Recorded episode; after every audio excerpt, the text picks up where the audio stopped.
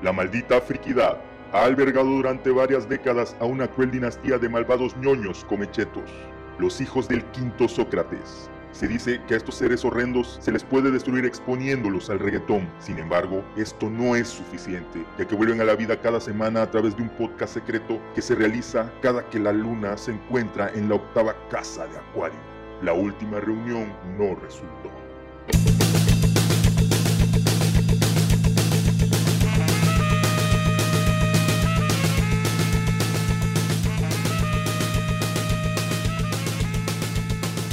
La maldita friquidad. Podcast.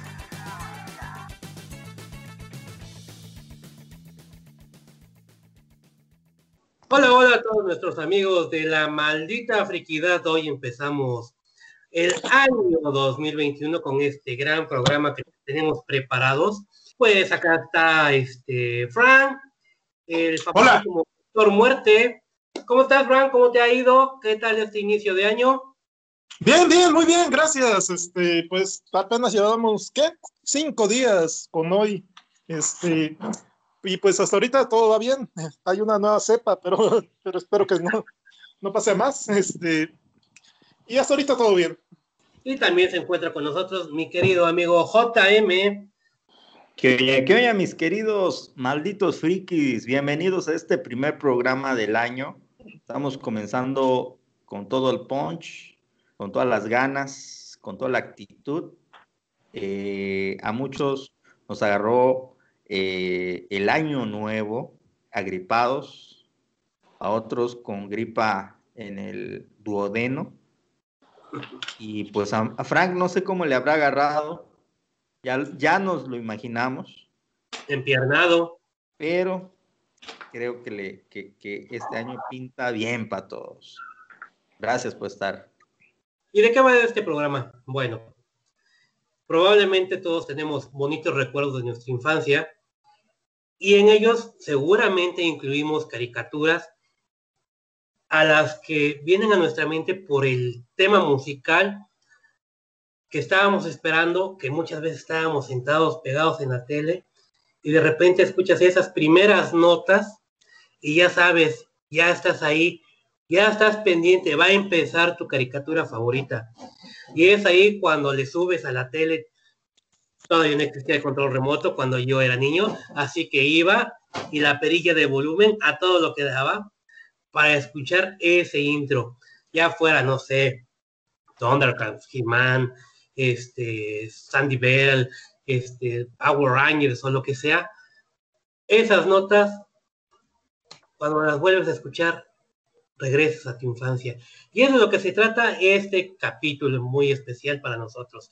Vamos a tratar de hacerlos viajar por el tiempo, recordándoles las caricaturas a través de sus canciones, de sus intros. Sin más, pues vamos a empezar y ojalá que les guste el programa pues no sé si algunos de ustedes quieren arrancarse cantando directamente y hablar de, sus este de sus caricaturas o, ya de plano le entro yo al quite. Como gustes. Bueno, pues en lo que se deciden y hacen todo, porque veo que todavía andan moviendo por ahí algunas cosillas, ¿les parece si, si empiezo yo? Así que bueno, yo les voy a hablar de una caricatura que seguramente todo mundo la ha visto, al menos todo el mundo que ya anda por ahí cerca entre el cuarto y el quinto piso. Estoy seguro que todos la vieron, todos, absolutamente todos lloraron con ella y por ahí echaron una que otra lagrimita y están pensando cómo demonios acabó esta. Yo debo decir realmente que esta caricatura no recuerdo realmente si tuvo un final, no lo sé si tuvo un final, pero bueno, y para que más o menos recuerden cómo empezaba esta caricatura y con esta bella voz que me dio este el señor, más o menos empezaba así. Tum, tum, tum, tum, caminar, tum, tum, tum, tum, a correr, tum, tum, tum, tum, caminar, juntos por el camino, brinco, salto y corro, feliz por el campo. Todo es muy hermoso, si lo sabes ver. Siempre con mis amigos, nunca me siento solo. Voy a Flor Horizonte, voy a triunfar. Y así empezaba y empezaba y empezaba. Y estamos hablando de Remy. Ay, ¿qué podemos decir de esa caricatura? No sé si ustedes, la, supongo que alguno de ustedes sí la llegó a ver, ¿no? Yo no la vi. ¿No la viste, Frank? No manches. No. ¿Tú, Pues-? Eh, sí, recuerdo que la pasaban. Llegué a ver algunos capítulos, pero la verdad no me interesó mucho. Nada más me acuerdo que salía Capi, que salían los perritos, el Capi, nada más del Capi me acuerdo. Y que tenía un, ah, salió un viejo lesbiano con su cosa esa El- para girar, con su No, cilindro, ¿no? Era un, Sí. cilindro, era un viejo cilindrero. Sí. Oiga, señor cilindrero. Yo pensé que ustedes se iban más o menos a acordar, porque pues, No, Eh, no, no somos de la misma edad. bueno, eh, la caricatura es del 77 más o menos, fue, por primera vez fue emitida el, el 2 de octubre del 77. Acá ya, nos llegó unos poquitos años después, empezaron a pasar yo creo que por los 82 más o menos, yo recuerdo que iba al kinder, a la primaria, por, por aquel entonces, do- cuando empezaron a pasar este Remy, imagínate al pequeño borreguito de cuatro o cinco años viendo todas las cosas que pasaba este, este niño para tratar de ver si encontraba a su mamá. No, un drama tremendo.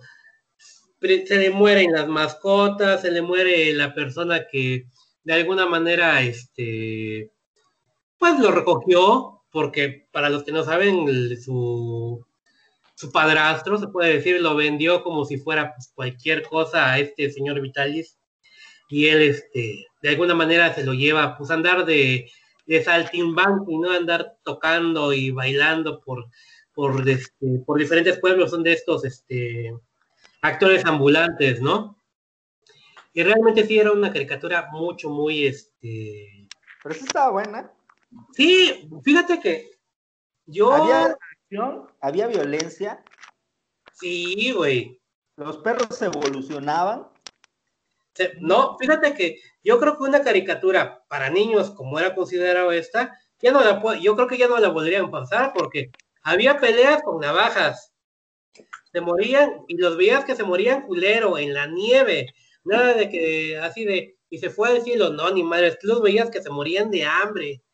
Había este eran como estos, hay una parte donde salen niños de estos este eh, ladrones, como cuento de, de Dickens, de estos que son, se dedican a robar y ese madre. Dilo, dilo, sin miedo. Niños de Cuautla. Pero no, sí, es- estaba, estaba bastante buena. Era, yo digo que para esos niños eran como su especie de, de novela. Y, ¿Sabes qué pasa? En esa época, las caricaturas de, eh, melo- o sea, los animes, es un anime, porque eso te convierte en un otaku, sí, porque pues eres un otaku primigenio. El- el- los animes de esa época eran como, como muy melodramáticos, ¿no? Ahí estaba este, Heidi, Heidi, Heidi, ¿no? Estaba. Candy Candy, Candy, este, Sandivel, Sandiver. eh, había otra que era Bella Lula, y había así, todas estas, este, pero yo creo que de todas estas que dijeron, quizás esta, este, Remy y esta, ah, no Candy Candy, la otra, este, ¿cómo se llamaba? Heidi. He- bueno, Heidi, Heidi como que tiene un poquito más de, de cosas felices, pero creo que sí, Candy Candy y Remy son como que muy, este, Y era muy interesante porque Candy tenía eh, un doblaje argentino, así que, era muy extraño escuchar Candy, decían, era Candy White Candy. Óyeme que igual Candy Candy tenía una intro espectacular. Si me buscas, tú a mí me podrás encontrar. Yo te espero aquí, sí, sí, este es mi lugar. y todo mientras Pero todo. no estamos hablando de Candy, estamos hablando de Ah, Estamos hablando de Remy. Que yo, fíjate que antes de hacer esta este, investigación, tú sabes, ¿no? Se suda. Yo pensé que eran más episodios, pero realmente son 51 episodios. que pasaron a lo largo de un año, así que pues prácticamente se puede decir que pasaron un episodio cada semana. Y fue todo lo que pasó. Por ahí he encontrado este varias, no sé si decir creepypastas o varias este, fake news o, de Remy, que por ahí una, hay algunas versiones donde Remy ya es adulto, donde su amigo Mafia ya es un, digamos que se volvió un maleante respetado y le pide ayuda a Remy, donde este, se pelean por la misma chica, no sé, muchas cosas así que he encontrado, pero así que tú digas oficial, oficial y de lo que he encontrado que, puedo, que podemos estar seguros o al menos que es un poquito más fiable, porque también la Wikipedia como que no es, que tú digas, este, infalible, son solamente 51 capítulos. pero al final Remy se, encuentra con su mamá. Fíjate que no, eh, de hecho Remy se encuentra con su mamá ya, este, ¿qué te gusta? Un poquito avanzado como media caricatura. Porque después ya conoce a su mamá y él, se, él sigue viajando. Con el viejo. ¿Cómo se llama el viejo? No, el viejo Vitali se muere también. Ah, Vitali. ¿Y el mono? El era Corazón Alegre y también se muere el primero. Creo que ya era Corazón Alegre dos o tres, no recuerdo. Era el COVID. Era el COVID, señor. No, no, no, no, no. Qué triste.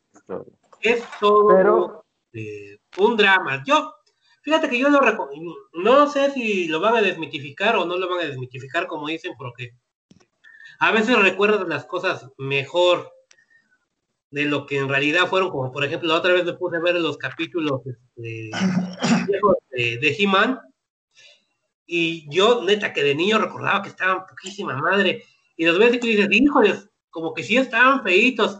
Obviamente tenías que poner como que en en ese mood, ¿no? En esa ondita de cómo estabas de niño para agarrar, para volverles a agarrar gusto. Y si te pones ya es, pero si. yo la neta, la neta, yo siempre vi de la chingada He-Man, No los juguetes, los juguetes los veo chidos, pero la caricatura se me hacía. A mí la caricatura sí me gustaba, ¿eh? Fíjate que a mí sí, sí me hacía bastante. La pinche animación se me hacía culera eh, las historias se me hacían súper ñoñas y así me, o sea, no, no, no, no, era, no eran como los Thundercats, esos sí eran superhéroes para mí, no, para mí He-Man era así como que... Los Thundercats, no sé si estoy quemando ahorita, mejor lo voy a dejar porque creo que alguien lo trae, ¿verdad? Sí, yo lo traigo. Bueno, ah, vamos. No, no, sé si una vez quieras entrar tú, este, Frank, hablar no, no, no, no, no, alto, antes de proseguir, mi querido Marco Antonio Vargas Tufiño. ¿Qué te parece si escuchamos la canción original? Córrele.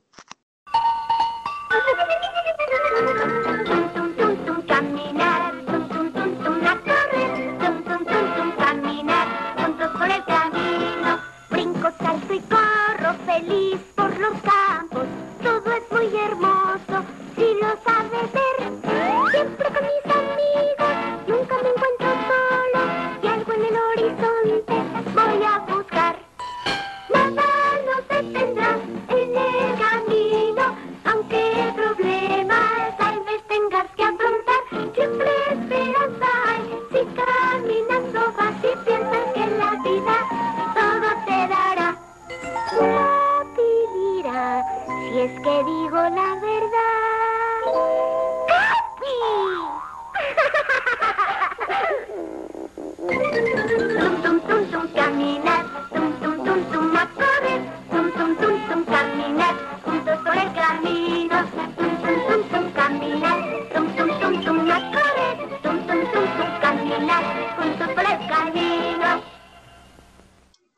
¿Quién va?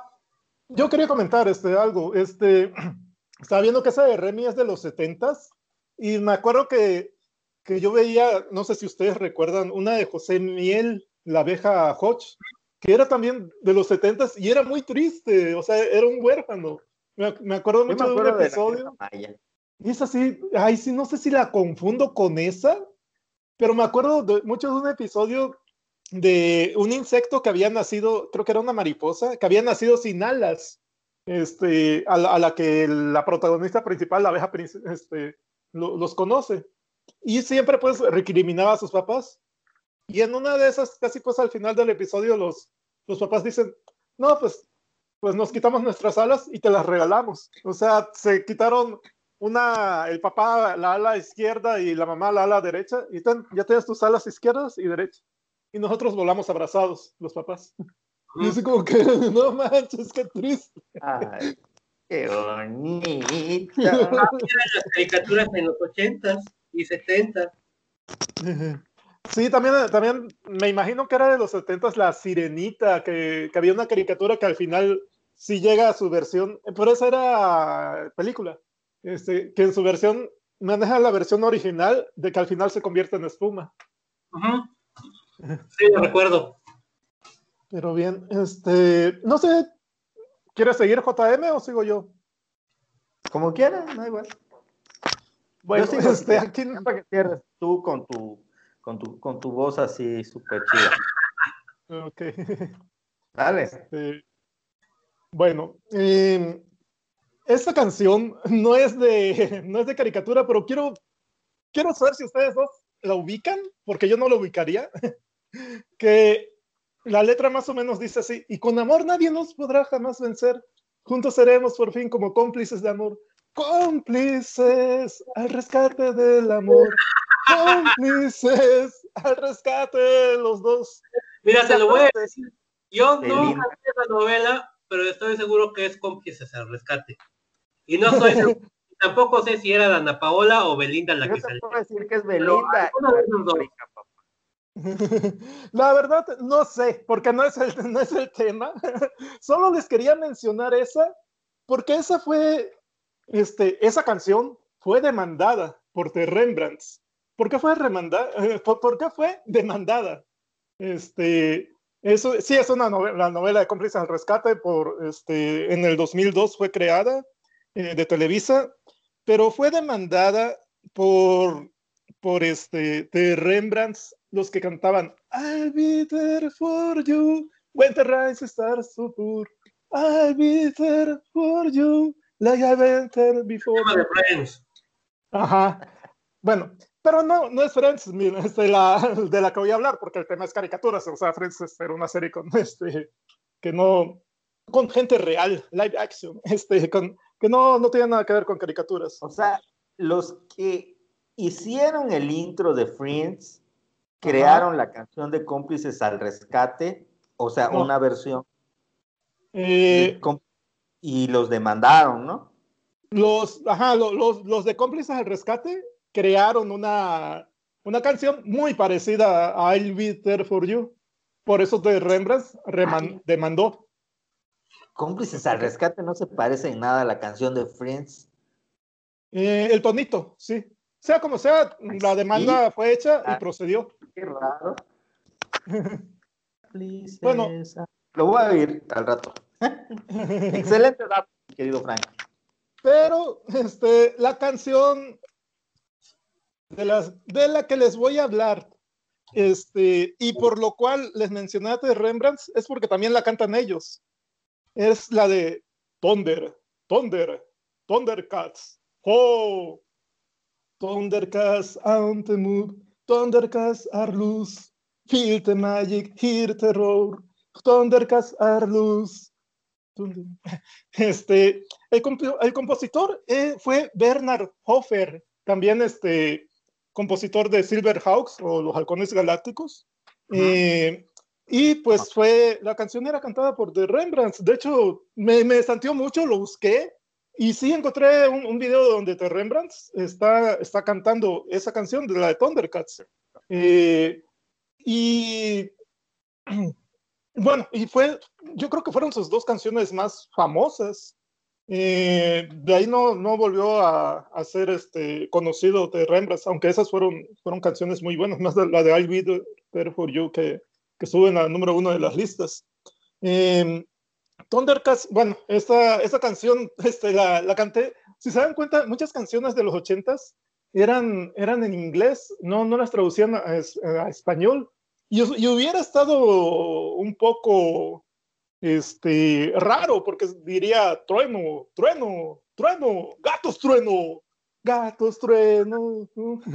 Entonces, estuvo bien que, lo Yo pienso que algunas canciones específicas no fueron traducidas, pero la mayoría fueron traducidas, porque había mucho ese rollo todavía de traducir, pero como que las mejores, tanto en cuestión editorial como en una cuestión de, criterio, decidían no, no traducirlas, como en el caso de los Thundercats, como el caso de, lo, de las tortugas ninjas que hablaremos más adelante, y, la de los Ghostbusters tampoco, ¿no? Me parece.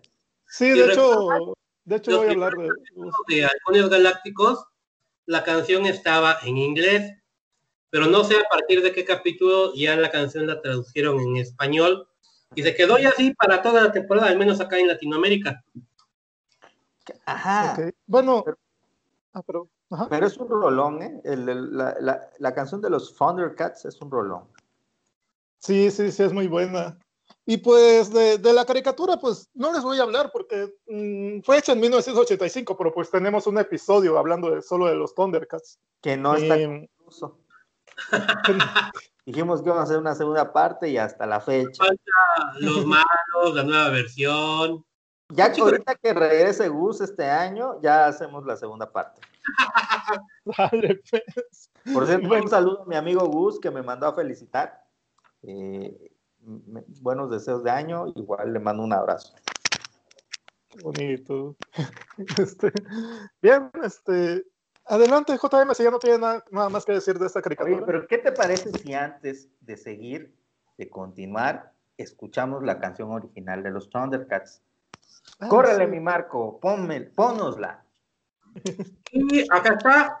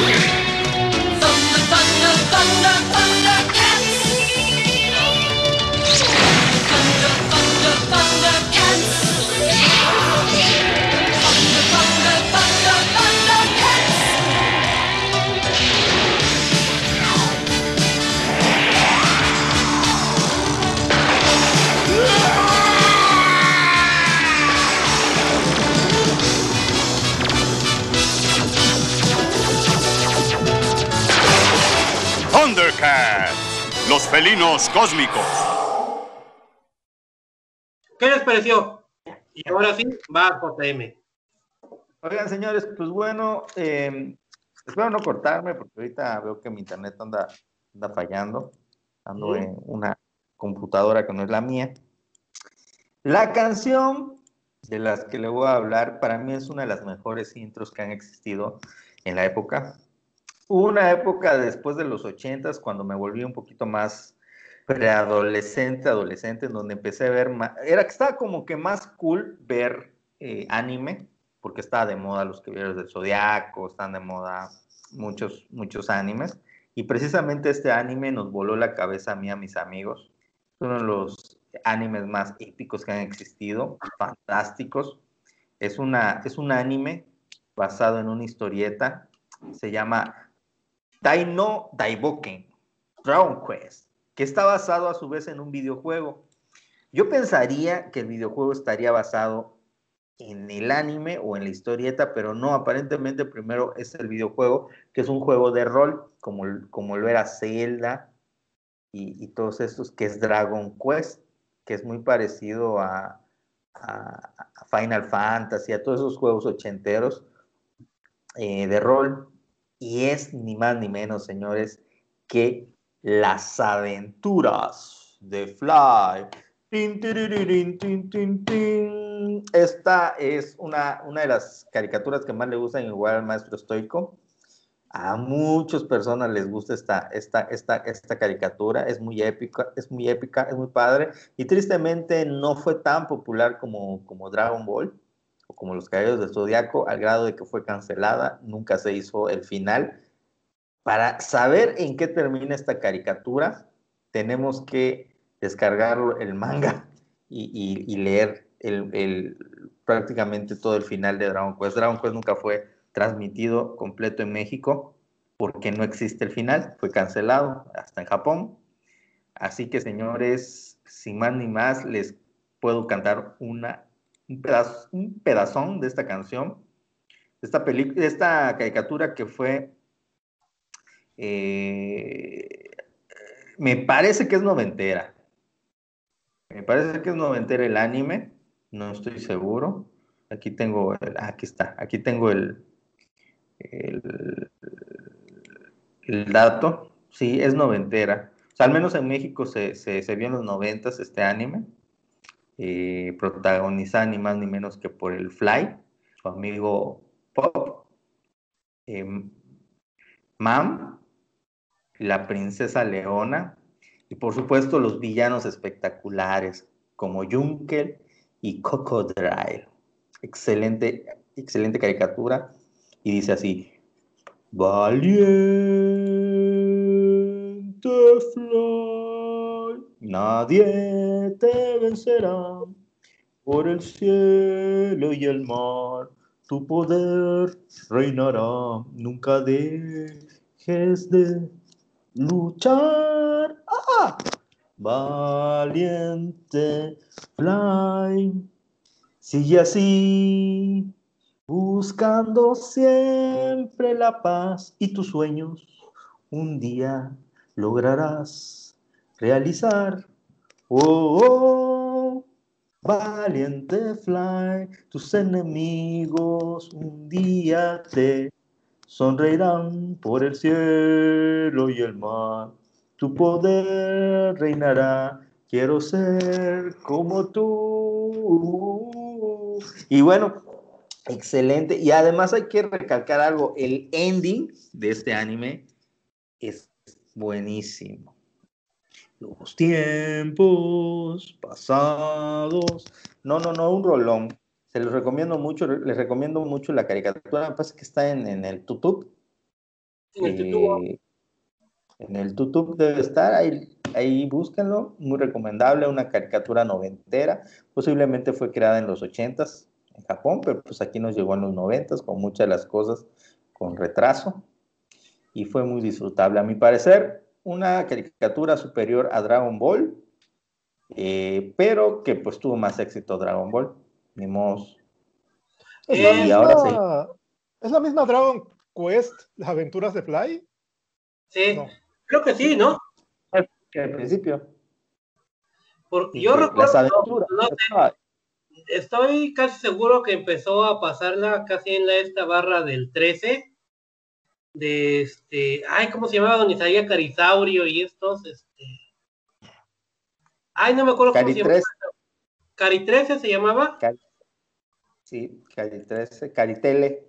Caritele, con esta chica que no recuerdo el nombre, pero que creo que es responsable de que trajeran mucho anime en aquel entonces a, Canal 13.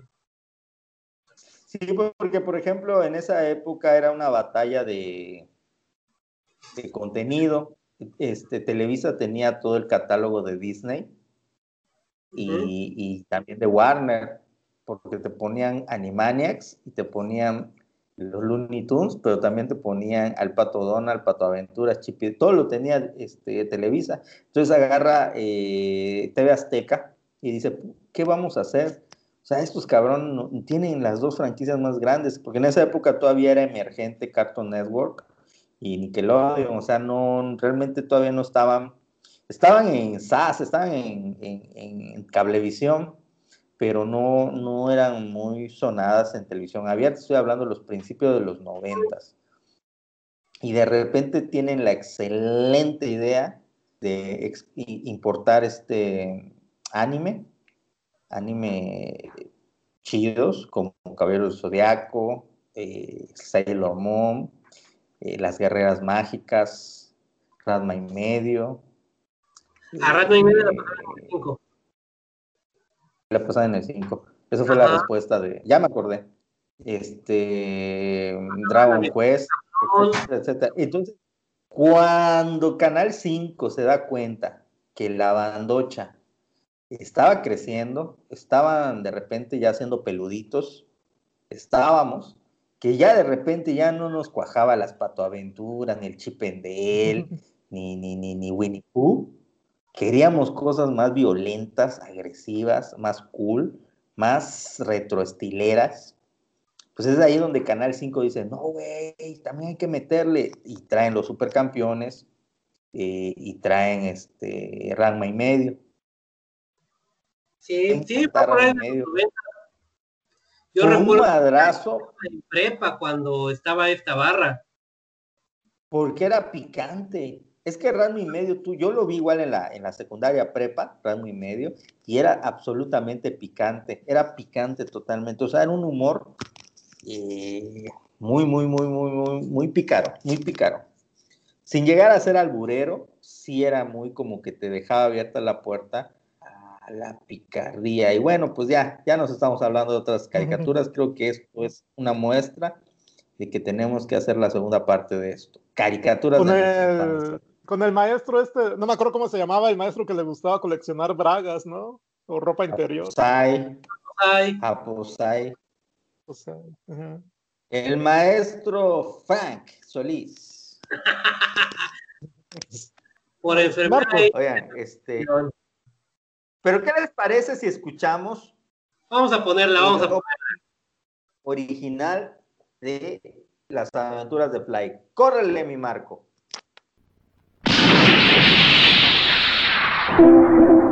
Las aventuras de Fly.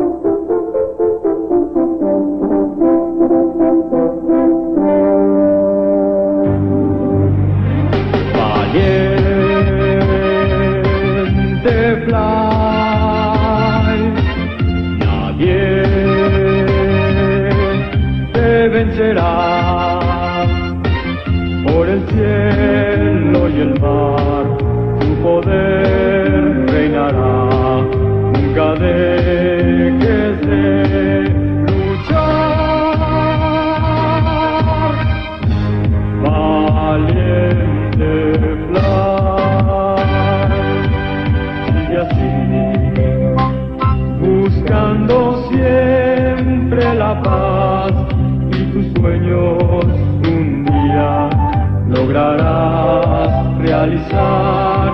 Oh, oh, valiente fly, tus enemigos un día te sonreirán por el cielo y el mar, tu poder reinará quiero ser como tú. Corre, no te dejes vencer, jamás valiente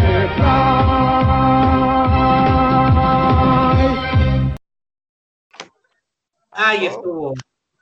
Así que bueno, pues ahora ya me toca, ¿verdad? sí. Yo voy a regresar otros poquitos años unos cuantos, esta caricatura, como decíamos, fue de los 90. Yo a regresar unos poquitillos al 67 más o menos. Son caricaturas de mi época que quieren que les diga. Eh, al, al, parecer, o al menos yo casi estoy seguro que fue la primera, este, la primera aparición animada o como caricatura de su este, de Spider-Man, su amigable vecino, el hombre araña. Este, quizás este, algunos de, yo creo que si ven los capítulos ya los jóvenes de ahorita como que van a decir que están muy, muy piñatas, pero neta para nosotros niños de los de los ochentas eran muy divertidas. O sea, acá en México las pasaron este, en los primeros años de los 80 y nos divertíamos mucho. Este, probablemente porque pasaban tanto el hombre araña, es quizás de los superhéroes consentidos de toda la banda de acá de México, quizás es de, con los que crecimos y de con los que aprendimos más. Eh, como les decía, pues la, la letra de, de, de, la caricatura, que en realidad creo que toman, creo que no son como dos o tres, este, tres series animadas de Spider-Man, pero acá como que las pegaron, hicieron una sola serie animada de Spider-Man para México desde el 67, como les decía, y creo que juntaron hasta las últimas caricaturas de los de los 70 porque ya después hicieron otra otra caricatura de Spider-Man que era Spider-Man y, y, amigos o los amigos de Spider-Man. Ah, sí, es cierto. Era un deslizador de plata que era Iceman y este y ay, ¿cómo se llamaba la otra? Estrella de fuego, si no estoy mal. Sí. Tenían un perrito así con coletas y todas esas cosas, pero fue fue cuando ya este ya pusieron como que era otra propuesta y ya ya no andaba Spider-Man solo, así que que tuvieron que cambiarle un poquito y se veía todavía y se la estética distinta, ¿no? Desde el dibujo y todo. Y sin en cambio estas otras este, caricaturas este, enteras, pues más o menos como que conservaban este, un, como que un mismo eje estético, ¿no? Desde el uniforme, el tipo de edificios, la animación y todo eso. Eh, más o menos la, la canción empezaba con un Spider-Man, el hombre araña, Spider-Man, que teje la red, Spider-Man, no temes a nadie, Spider-Man, proteges el bien. Ay, luego ya no, ya no recuerdo muy bien cómo sigue, pero por eso se lo vamos a poner a ratito entera. Pero no, era una gozada para mí esa caricatura. Creo que este, por ahí tuvo bastantes, bastantes, este, de los villanos clásicos que han salido en las películas, creo que en esta serie salieron todos, desde el Doctor este, Octopus, Electro, el Duende Verde, que era de los recurrentes. Pero eh, yo lo ¿sí? que entiendo es que no, no la canción original era la de Spider-Man, Spider-Man es mi ah. héroe, Spider-Man, con su araña te atrapará. Esa, es que te digo que esa es, son, que fueron como tres, este, como tres series de Spider-Man que juntaron y entonces, este, depende de qué tipo de serie, era el tema que te ponían. De hecho, en algunas hasta ponían el tema de Ramones. No sé si recuerdas que Ramones tiene una versión de Spider-Man. Hay por ahí alguna vez que pusieron el tema de Ramones de Spider-Man en esta serie. Así que sí está, este, te digo, es cosa más o menos que veas. Y de hecho te fijas mucho en los intros porque una intro era, este, era como que de día. Y ya después otra intro era como que más en la noche que atrapaba este, los ladrones y recuerdo mucho que los dejaba colgando así como de farolas o algo así por el estilo. O había una donde un coche lo atrapa con este, donde van escapando este, pues ahora sí que los rateros, hace una red gigante de telaraña y ahí los este, y ahí queda atrapado el, el automóvil. O sea, te digo, es que juntaron así muchas seriecitas, este, de esta serie. A, a ver, si me dejas, ahorita te investigo exactamente cuál la que te esté, por ejemplo, mira, acá tengo que la primera del 67, luego está otra del 77, otra del 81, hasta que llegan este, los Spider-Man y sus sorprendentes amigos, que también es del 81. Así que del 77 al 81 son tres series animadas que, que de alguna manera se puede decir que hicieron sandwich, ¿no? Y te digo, este, no, no te dabas tanto, bueno, yo porque si las ves ahorita te vas a dar cuenta, pero de un niño de esa edad, pues realmente pues, los monitos son muy parecidos. El Peter Parker creo que en las series conserva prácticamente el mismo estilo, pelo negro, estas cosas, flaquito, este, la, la Mary es igual, así, o sea, es, era, era, era toda la misma estética. Eh, y les digo, pues no hay mucho que decir de Spider-Man, también como, como dijimos con Thundercat, tenemos un programa prácticamente que le dedicamos, ah, no es cierto, ese fue en el otro, ¿verdad? Perdón, perdón, pues resbalón fue en otro, en el otro podcast donde estuvo JM ayudándonos, por eso me confundí, pero este, yo creo que no hay mucho que decir de Spider-Man. Si gustan, vamos a poner ahorita el temita para que lo recuerden y lo revivan, y si quieren lo canten a todo pulmón, así que pues acá está el tema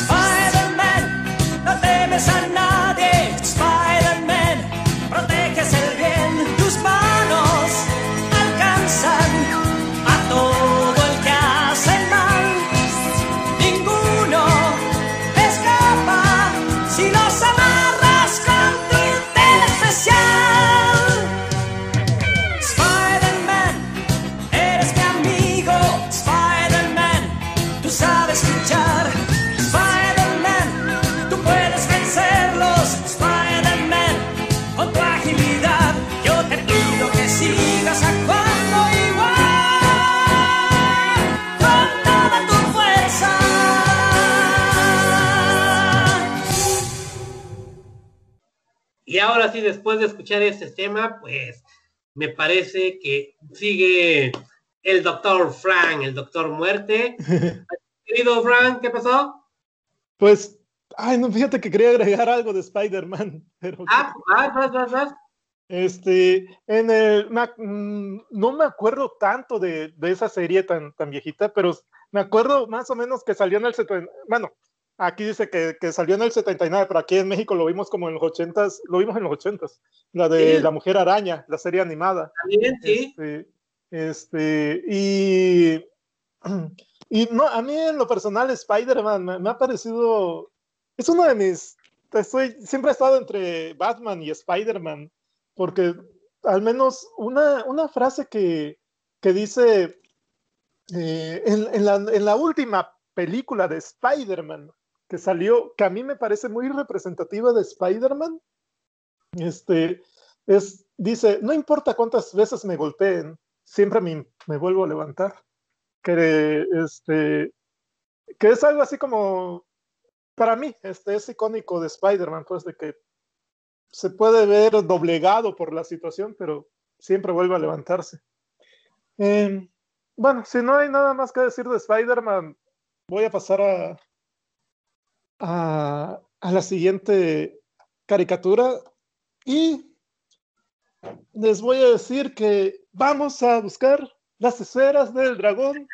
Es el secreto más estremecedor. Vamos a atrapar las esferas del dragón.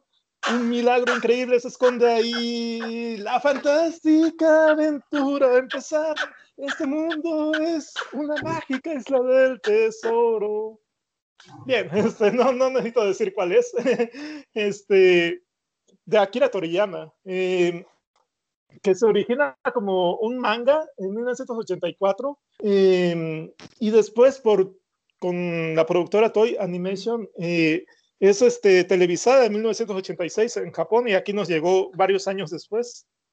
Eh, que es una caricatura que sí metía mucha violencia, que uno de los, de los episodios más icónicos es cuando explota Krillin y que a mí me, regresando de, de, no me acuerdo en qué estaba yo en esa época, no, creo que en la prepa, este, pero el caso es que regresando, eh, pues era, ya, ya quería ver este eh, Dragon Ball. Eh, no, algo que tenga que decir de Dragon Ball. Yo creo que la vimos todos, ¿eh? Pero todos, fácil.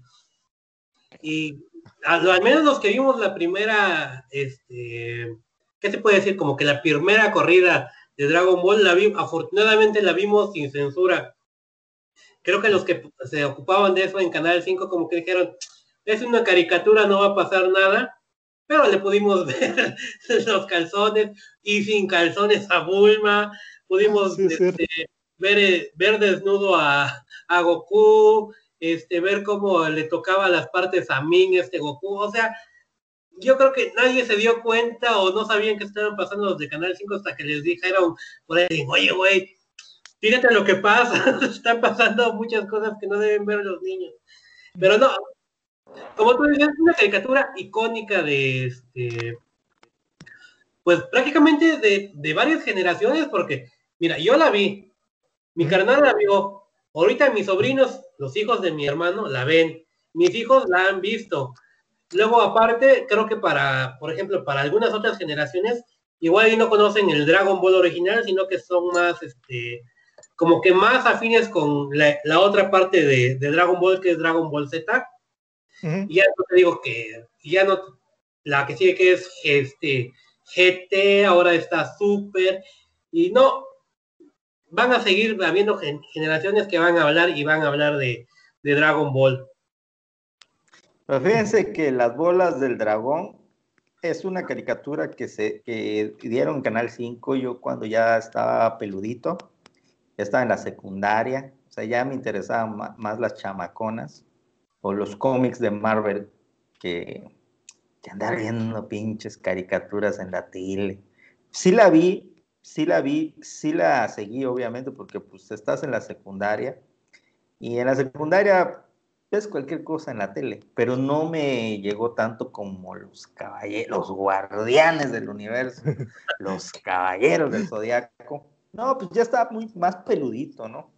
Y, y me acuerdo que, que fue en la etapa de entre primero de secundaria, tercero de secundaria, cuando fue Dragon Ball 1, después Dragon Ball 2, no, después de Dragon Ball Z. Y, y, y está chido, a mí eh, sí me gustó. Creo que me, me, me volví más adicto a Dragon Ball Z, porque ya estaba más grande, ¿no? Y era un poquito más de, de, de peleas.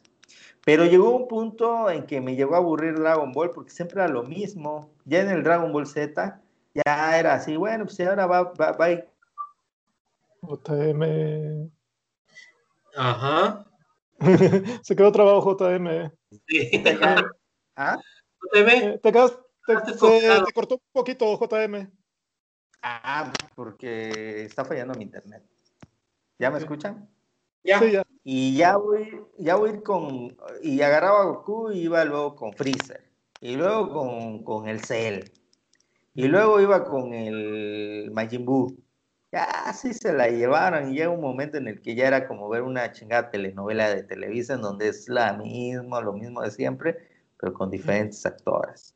Entonces, este, pero la, ya de mayor redescubrí Dragon Ball, eh, el no el Z, el normal, y es muy bueno. La época en donde es niño Goku, que es precisamente la canción que vamos a escuchar ahorita, porque es una época más de aventuras, más de, eh, sí, de aventuras, es más como de, de búsqueda.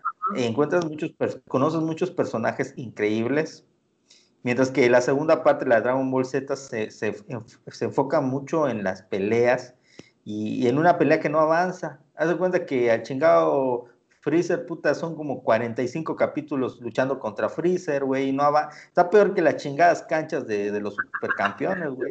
Que te pasaban cuatro capítulos. De, de un- para ir de, de- de una portería a otra eran, eran dos capítulos, cabrón. No mames. Sí. Entonces, Sí, este, de, lo- pero- de- de los, de los personajes, yo, a, a mí al menos me gustó mucho un- una especie de crossover que hicieron este, con personajes de Toriyama. No sé si ubican a, a Arale o el Doctor Slum, que a mí Sí, me gusta, claro. que a mí me gustaba más este, el Doctor Slum que, que Dragon Ball y este y me pareció bas- bastante simpático que estuvieran ahí los dos este los dos juntos. Y creo que ah, en ahora en Dragon Ball Super volvieron a hacer ese crossover de este de Arale y este y Goku. Sí, este, sa- sale un capítulo. Yo, yo no vi esa, esa primera que mencionas, vi esta segunda, donde sí llega Arale, pues, y es una niña a la que, a la que Vegeta no puede vencer y a Goku se le dificulta. Me, me acuerdo, ahorita que mencionaste de, de las cosas que pasaban en la, en la primera versión, y que no era tanto para niños. eh, ya ves que este, el maestro Roshi de repente, pues, este, cuando, cuando veía a una chica que le gustaba, le salió un montón de sangre por la nariz. Eso era representación de que tenía una erección, pero pues era la forma en que ellos lo representaban. Era la presión Sí. sanguínea, se le, le llenaba esa madre. Sí, Y, Pero igual últimamente, la, la última, la última que vi, este, ay, la, la vi en internet, pero pues ya, ya se convierte Goku en Dios y no sé qué tanto, y sí, sí se vuelve más exagerado. Eh, a mí me gustaba la historia hasta, sí, para, a mí me parecía una buena historia, este, cuando se da a conocer este, que Goku era eh, extraterrestre. Y, A mí- y que, Te voy a decir algo. Mi villano favorito de Goku es Tao Pai Pai. Es ah, para él- mí- él es- Era una riata ese cabrón porque pelea- peleaba sin usar las manos. Ese cabrón siempre tenía sus manos atrás y, y se ponía a pelear y solo esquivaba, pa, pa, pa, pa. Así como se acuerdan cuando Kill Bill, cuando Ajá. se va a entrenar, es, es la, esta de la no, Beatrix Kiddo, se va a entrenar con el viejito que, que hacía así su barbita, pues que así, güey, ese cabrón no, no utiliza sus manos, nada más, puro, es puro kung fu, puro kung fu, Sí, Tao Pai Pai, el mejor, el mejor villano de todos. Que dicen que primer, le, que le robaron este le robaron el- la imagen a Teo González, ¿no? El cómico. Ándale. pero, El, el pero cómico del- de la cola de caballo. a mí, ya hablando de Dragon Ball Z, los villanos que más me gustan son las fuerzas especiales Ginyu, con todas las poses que hacen y todo el desmadre. Y yo sé que es más, este, más por payasos, pero a mí me gustaban mucho las fuerzas especiales Ginyu. Fíjate Sí, que yo me acuerdo que cuando estaba en la secundaria, una vez un amigo nos dijo, oigan chavos, vamos a ver un video ahí en mi casa. Me acaba de llegar, me lo pasó mi primo y todos dijimos, ah, vamos a ver una, por, una pornocha, vamos a ver una por nosotros. Y llegamos a su casa y nos pone un pinche video de Dragon Ball. Pero sí, pero fíjense que nos gustó más que la porno porque dijimos, ah, que quedamos más fascinados porque yo no sé de dónde sacó su, el- su primo ese video y estaba adelantado. Mientras que en Canal 5 te estaban poniendo Dragon Ball Z con- contra Vegeta, ese cabrón nos puso un video en donde estaban luchando contra los androides. Y nosotros estábamos, ¡oh, la madre! ¡Hay androides! Y, y- y sale este Trunk, Trunks, el Trunks. Trunks, y decimos, ¡oh, la madre! ¿Y ese quién es, güey? No mames, está chingón". Quedamos alucinados y, y orgasmeados. Mejor que hubiéramos visto una porno, señores. Nada más, esa es mi anécdota sobre Eso mismo que tú acabas de decir, nosotros en la prepa tuvimos nuestro pinche viaje ácido desde, no, güey, ese güey se me hace que es un Saiyajin del no sé qué, ha de ser el hijo de Goku, que la chingada. Todo, así todo el viajezote te lo aventabas, porque no sabías ni madre de quién era ese personaje. Creo que eran como, ¿qué te gusta? Tardó acá para pasar, no sé, fácilmente unos dos, tres años para que supieras quién era ese personaje acá. Pero sí, estaba, nosotros igual tuvimos ese viajezote de que, este, no sé de dónde consiguieron, porque no era, al menos el VHS que nos tocó ver a nosotros no era pirata, venía en su cajita casi de original y todo el pedo. Este, me acuerdo que es la, esta cajita era hasta, era blanca y traía casi Dragon Ball Z, no sé qué madre. Dije, ah, su madre, vamos a verla. Pero sí, esa caricatura yo creo que sí marcó a muchos Sí, este, a mí, generaciones. a, a mí este, el personaje que, que últimamente me gusta mucho es el, el Vegeta, pues, porque em, tuvo mucha evolución en la caricatura. O sea, pasó de ser el malo a amar mucho a su esposa y a su hija, tanto pues de que en algunos episodios pues llega a arriesgar su vida por ellas. Y el pinche Goku sigue siendo un menso de que, de que prácticamente le, le da igual su esposa. Y no, Lo único que por eso quiere tengo es mi, mi muñequito. ¿Manda? Lo único que quiere es pelear. Sí, ajá. Este. Bien, pues pasa, pasamos, pasamos contigo, Marco, ¿no? Sí, No, pero pero que antes, ¿qué tal si antes de pasar con Marcos, escuchamos la rola, ¿no? Arráncate, mi Marco. ahí va.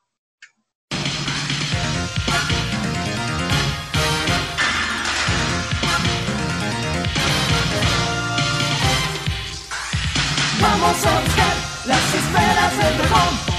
Es el secreto más estremecedor. Vamos a atrapar las esferas del dragón. Un milagro increíble se esconde ahí. La fantástica aventura va a empezar.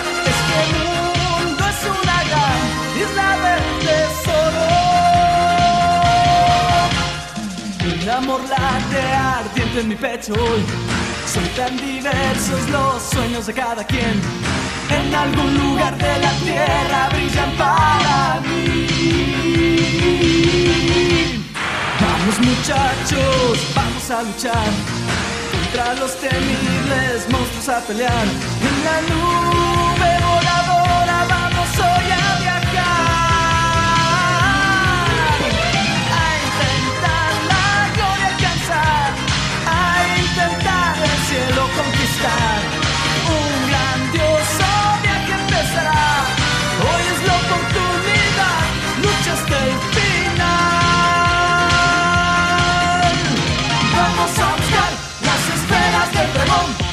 el desafío más grande que enfrentarás. Vamos a atrapar las esferas del dragón. El más grande tesoro se esconde ahí. La fantástica aventura va a empezar. Mágica y sin igual oportunidad. Y ahora sí, ¿quién va? Ah, pues vas tú, ¿verdad, JM? Así que pues arráncate. Ah, la canción que, que diré a- ahorita es una eh, es un intro muy, bon- muy bueno. Creo que igual marcó a una generación anterior a Dragon Ball Z, unos 5 años o 6. esta sí me tocó en mi infancia, infancia, inocencia, en el que yo creía en los Reyes Magos y en Santa Claus y la chingada. O sea, fue mi infancia de lleno. Esta, esta caricatura eh, fue publicada o fue transmitida en 1987 y habrá llegado como en el 88 a México en Canal 5 y dice que decía así. Tum cha, tum cha, tum cha, tum cha, tum cha, tum cha, tum cha, tum. Aventuras hay en Patolandia con los chicos malos y también los buenos.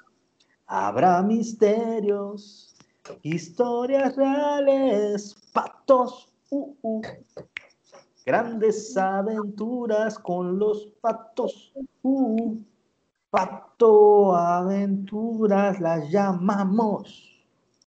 Y sí, señores, las patoaventuras. Es extraño lo que pasó a finales de los 80s, principios de los 90s, cómo se volvió... Hubo dos manías muy grandes en esa época, la batimanía y la patomanía. O sea, fue un boom entre la chaviza, entre la chamacada, las patoaventuras. Yo creo que tiene que ver con que desde principios de los 80s, en las en los estanquillos, en los puestos de revista, en los kioscos, nos empezaron a bombar. Uy, creo que te quedó de nuevo congelado. Sí. A ver, vamos a esperar un momento. Uno ya podía. Me corté. JM, te, te cortaste tantito. Pero te ¿Dónde oímos desde que decías que hubo dos, este, dos, la Batmanía y la Patomanía. Desde ahí te cortaste. Yo creo que se debe precisamente eh, la patomanía a que las editoriales mexicanas nos empezaron a bombardear con, con cuentitos del Pato Donald y del Mickey Mouse. Desde principios de los ochentas podíamos acceder a esos cómics. Yo, de, de hecho, de los primeros cómics que coleccioné eran los del Pato Donald, los del Tribilín, los del Mickey Mouse. Entonces, cuando llega la único. patoaventura... ¿Mande? Yo pensé que yo, yo era el único, porque veía amigos que coleccionaban este, las, las historietas grandes de, o especiales de, de Spider-Man, de, de Batman, etcétera. Y yo ahí con, aunque me gustaba Spider-Man, tenía No, muchas de revistas de, de Disney. Es no saben ni lo que hacían esos chamacos. No, no, no, eran muy buenos. La verdad es que esos cómics eran muy buenos. Muchos eran ilustrados por Carl Banks y por muchos maestros eh, comiqueros. Y, y hay muchos cómics de, de, de, de, Pato Donald que están al nivel de, historias como Watchmen. Hay una historia, de hecho, escrita me parece por Carl Banks, del, Pato, del tío rico, que es como si fuera el ciudadano Kane. Muy buena, ganó muchos premios. Y bueno, eh, las patoaventuras nos introduce a la historia de, de tío Gilito, tío Macpato, tío Rico, Rico. eh, es, que es un tipo de precisamente de ciudadano Kane, es, es un multimillonario, es una persona avara que de buenas a primeras se queda al cargo de, de, tres huérfanos, de tres niños, que son los sobrinos de, de, Donald. En el primer capítulo, Donald se tiene que ir a la marina y, y le deja encargado a los niños a, al, al, al, tío Rico, a, a Rico MacPacho. Entonces, a partir de esa premisa se desarrollan una serie de aventuras en donde el propio MacPato va descubriendo su humanidad, o más bien su patosidad, va descubriendo que el dinero no es tan importante y, y viajan por todo el mundo. No, no, no, no, no. Una de las mejores series que han habido y sobre todo me dio mucho gusto descubrir que hicieron una nueva versión hace poco de las Patoaventuras con un dibujo más moderno. No me desagrada, prefiero yo la original porque es la que me tocó, pero no se me hace un mal dibujo. Y sobre todo el intro respeta el intro original, sí le dan un toque más moderno, más rock and roll, ronca- rock, rockero. Rock and rollero. A ver, dilo. Dilo. Rock and rollero. Rock and rollero. Rock and rollero. Eh, Le dan un toque más chido, es interpretado por una chava, el nuevo intro, pero es exactamente el mismo. Se me hizo un buen, un buen gesto porque creo que, que muchos crecimos con, con ese intro. ¿Y qué te parece, mi querido Marco? Si escuchamos... Ah, bueno, antes de seguir con eso, hay que decir que a, a la par de eso, eh, igual surgieron otras series como la del Chip and Dale. Sí, sí, sí, Chip, and- Chip and Dale. Rescate. Yo le digo Chip and Dale. Yo sé que no es Chip and Dale, pero yo sí le digo Chip and Dale. La de Chip and Dale, la de, el, la de Babalú, que... era La, que- la de Babalú es la de los osos del aire. esa, no, no me acuerdo cómo se llamaba. Rescate en el aire o Algo así, sí, sí, sí. Amigos en Ajá. Sí, son La los de- mismos del libro de la selva, pero ahora como modernos. ¿no? Ah, la madre. Este, los osos Goonies, Ajá. la de... La de, de este Goofy. Había uno que era tres mis monstruitos, se llama, los tres monstruitos, no me acuerdo cómo se llamaba. La de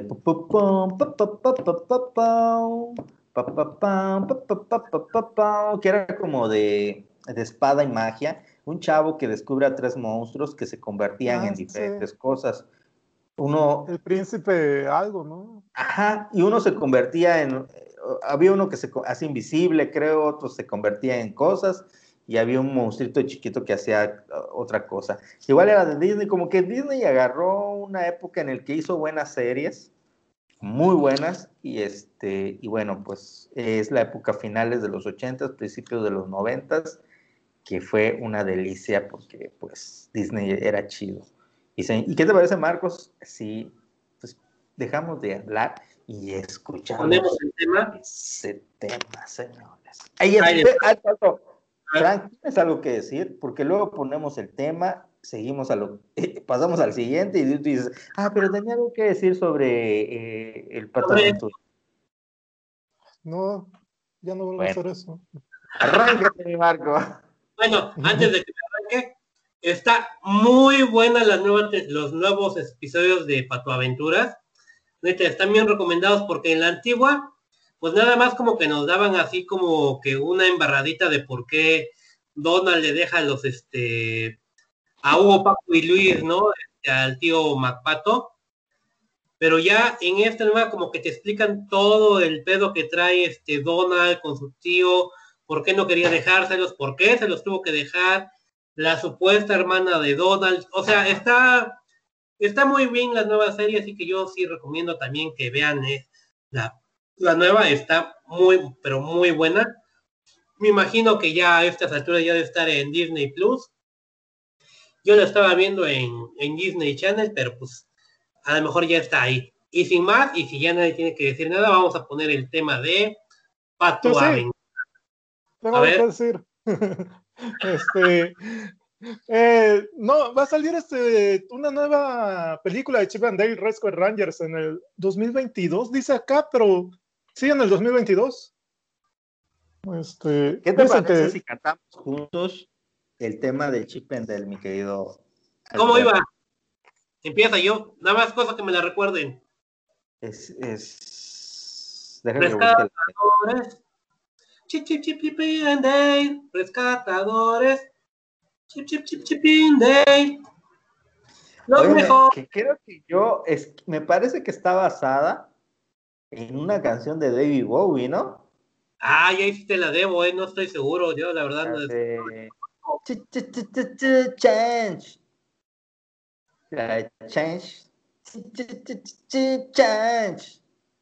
No lo sé, pero ahorita Fran seguro lo va a Wikipedia y nos va a sacar A de... ver. No que lo encuentre. Pero- ellos llegan siempre, sin importar lo que hay, si el peligro es, hay que llamar a los héroes sin temor. Échate, mi querido Marco.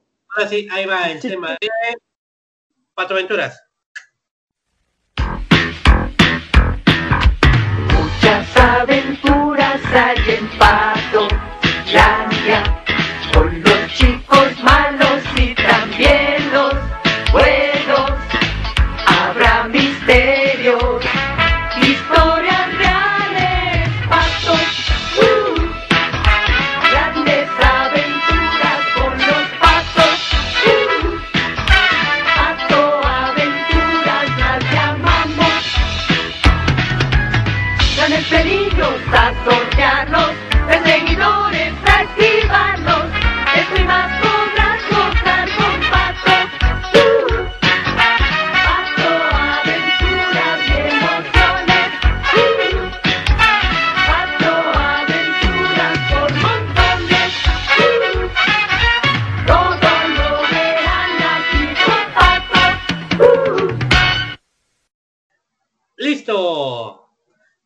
Así que si Frank no nos tiene nada que agregar, este... ¿Quién va? Ah. O yo, ¿verdad? Sí, tú vas. Ok, ya, vamos a pasar a otra caricatura que esta no sé realmente si haya marcado a, a muchas personas. Yo, para mí es una muy buena caricatura, creo que también es la que, pues de alguna manera después de que sacaron Thundercats es la que sigue, este, en, cuanto a continuidad de lo que son, este, como fueron saliendo. Creo que son de Filmation, si no mal recuerdo estas caricaturas. Eh, los halcones galácticos o Silverhawks, como dirían, este, por ahí, eh, son bastante, perdón, estoy viendo un poquito malito. Son bastante interesantes estas caricaturas, este, que les digo, porque nos dan como que lo que es este el, el prototipo de lo que deben ser los héroes y el equipo de héroes, ¿no? Donde tenemos al líder que de alguna manera por eso es el que es el de plata, el bonito, el güerito, que es este rayo de plata. Tenemos a los hermanos que son el músculo del equipo, Acerino y Acerina. El este el que es como, ¿cómo se puede decir? Como que el buena onda del grupo, que es eh, Vaquero, que aparte es el que toca la guitarra en el intro. Que algunos dicen que yo no sé, yo no estoy seguro que, que, que realmente haya sido Slash el que toque este, ese solo de guitarra eléctrica en el intro, pero pues ahí está la, la leyenda urbana. Lo, he- lo, he tra- lo traté de buscar ahorita y realmente no me aparece. En los créditos de, de Halcones Galácticos no aparece ni como Slash, ni como su, ni como el nombre de, de Slash, que no es su, como ser su nombre artístico.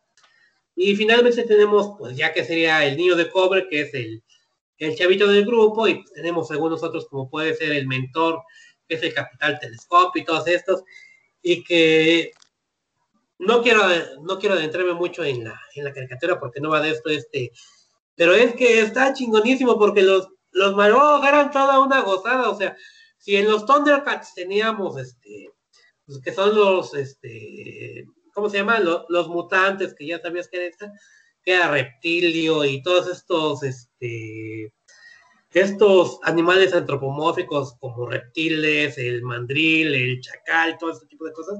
Acá tenemos, por ejemplo, no sé, este, pues de entrada Monstrón, ¿no? Que es un hombre que se, bueno, un monstruo que todavía se transforma en una especie de, de robot, este, con el poder de, de la luna, o está molecular, que es uno que se transforma en, en varias cositas, el dueño del, se puede decir como que el gángster bonito que es este Poker Face, está artillero que parece un, un zapote, una chica que se llama Melodía. No, estaba chingonísima la caricatura, a mí me encantaba verla. Yo creo que, y el intro era fantástico, que más o menos empezaba. Y es que, aparte, yo creo que es de esas caricaturas que como que te dices, ay, suena poca madre, y como que te van aventando a escucha rock, escucha rock, escucha rock, güey, está poca madre el rock, ahora ahí va. Y es que el intro era bastante, bastante rockero, bastante heavy, y más o menos empezaba con el sonido de de, de su halcón, que ahorita se me olvidó. ¿Vas a cantar? ¿Qué? ¿Vas a cantarte? Ayudo. Sí, es este, ¿cómo se llamaba el halcón? Pum, pum, pum, pum, pum, pum, pum, pum. Allá van. son de plata y de acero. Cero. Este, este, ahí va el corito de Silverhouse. Los son humanos biónicos, mágicos. Por el cielo para el cosmos conquistar. Una luz para triunfar. Las galaxias son su meta y ya se me acabó la voz. Ay, perdón. Es que está A mí, fíjate, la canción. fíjate que a mí lo que me gusta de ese intro es que hay una leyenda urbana muy cabrona. Una leyenda muy cabrona que dicen que tiene una referencia gay. Porque en la última estrofa todos juran y perjuran que dice, y aquí pongo un parental advisory, para- si nos están escuchando niños, le apaguen, que dicen, siempre busca, es, las galaxias son su meta. Siempre buscan Con afán. la verga. Todo Ese ya se lo pusiste. La verdad, la verdad. No, no, no, no, eh, eso es lo que dice la letra, pero lo que se escucha, y yo, yo le pido a, a todos nuestros escuchas que lo busquen en YouTube. Hay una leyenda urbana que dicen que eh, realmente los cantan, o sea, los que cantaron en español dijeron la verga. Está muy cabrón, porque sí, si ustedes lo oyen, sí parece que dice eso. Híjole, no. Pero por eso le vamos a ir ahorita y este, ustedes dicen si, si lo discutimos o no lo discutimos. La oímos de una vez y, y regresamos a, a ver si de veras sí. Ar- sí, no. Arráncate, mi Marco. Ahí va. Allá van. Son de plata y de acero. Son humanos biónicos. Cruzan por el cielo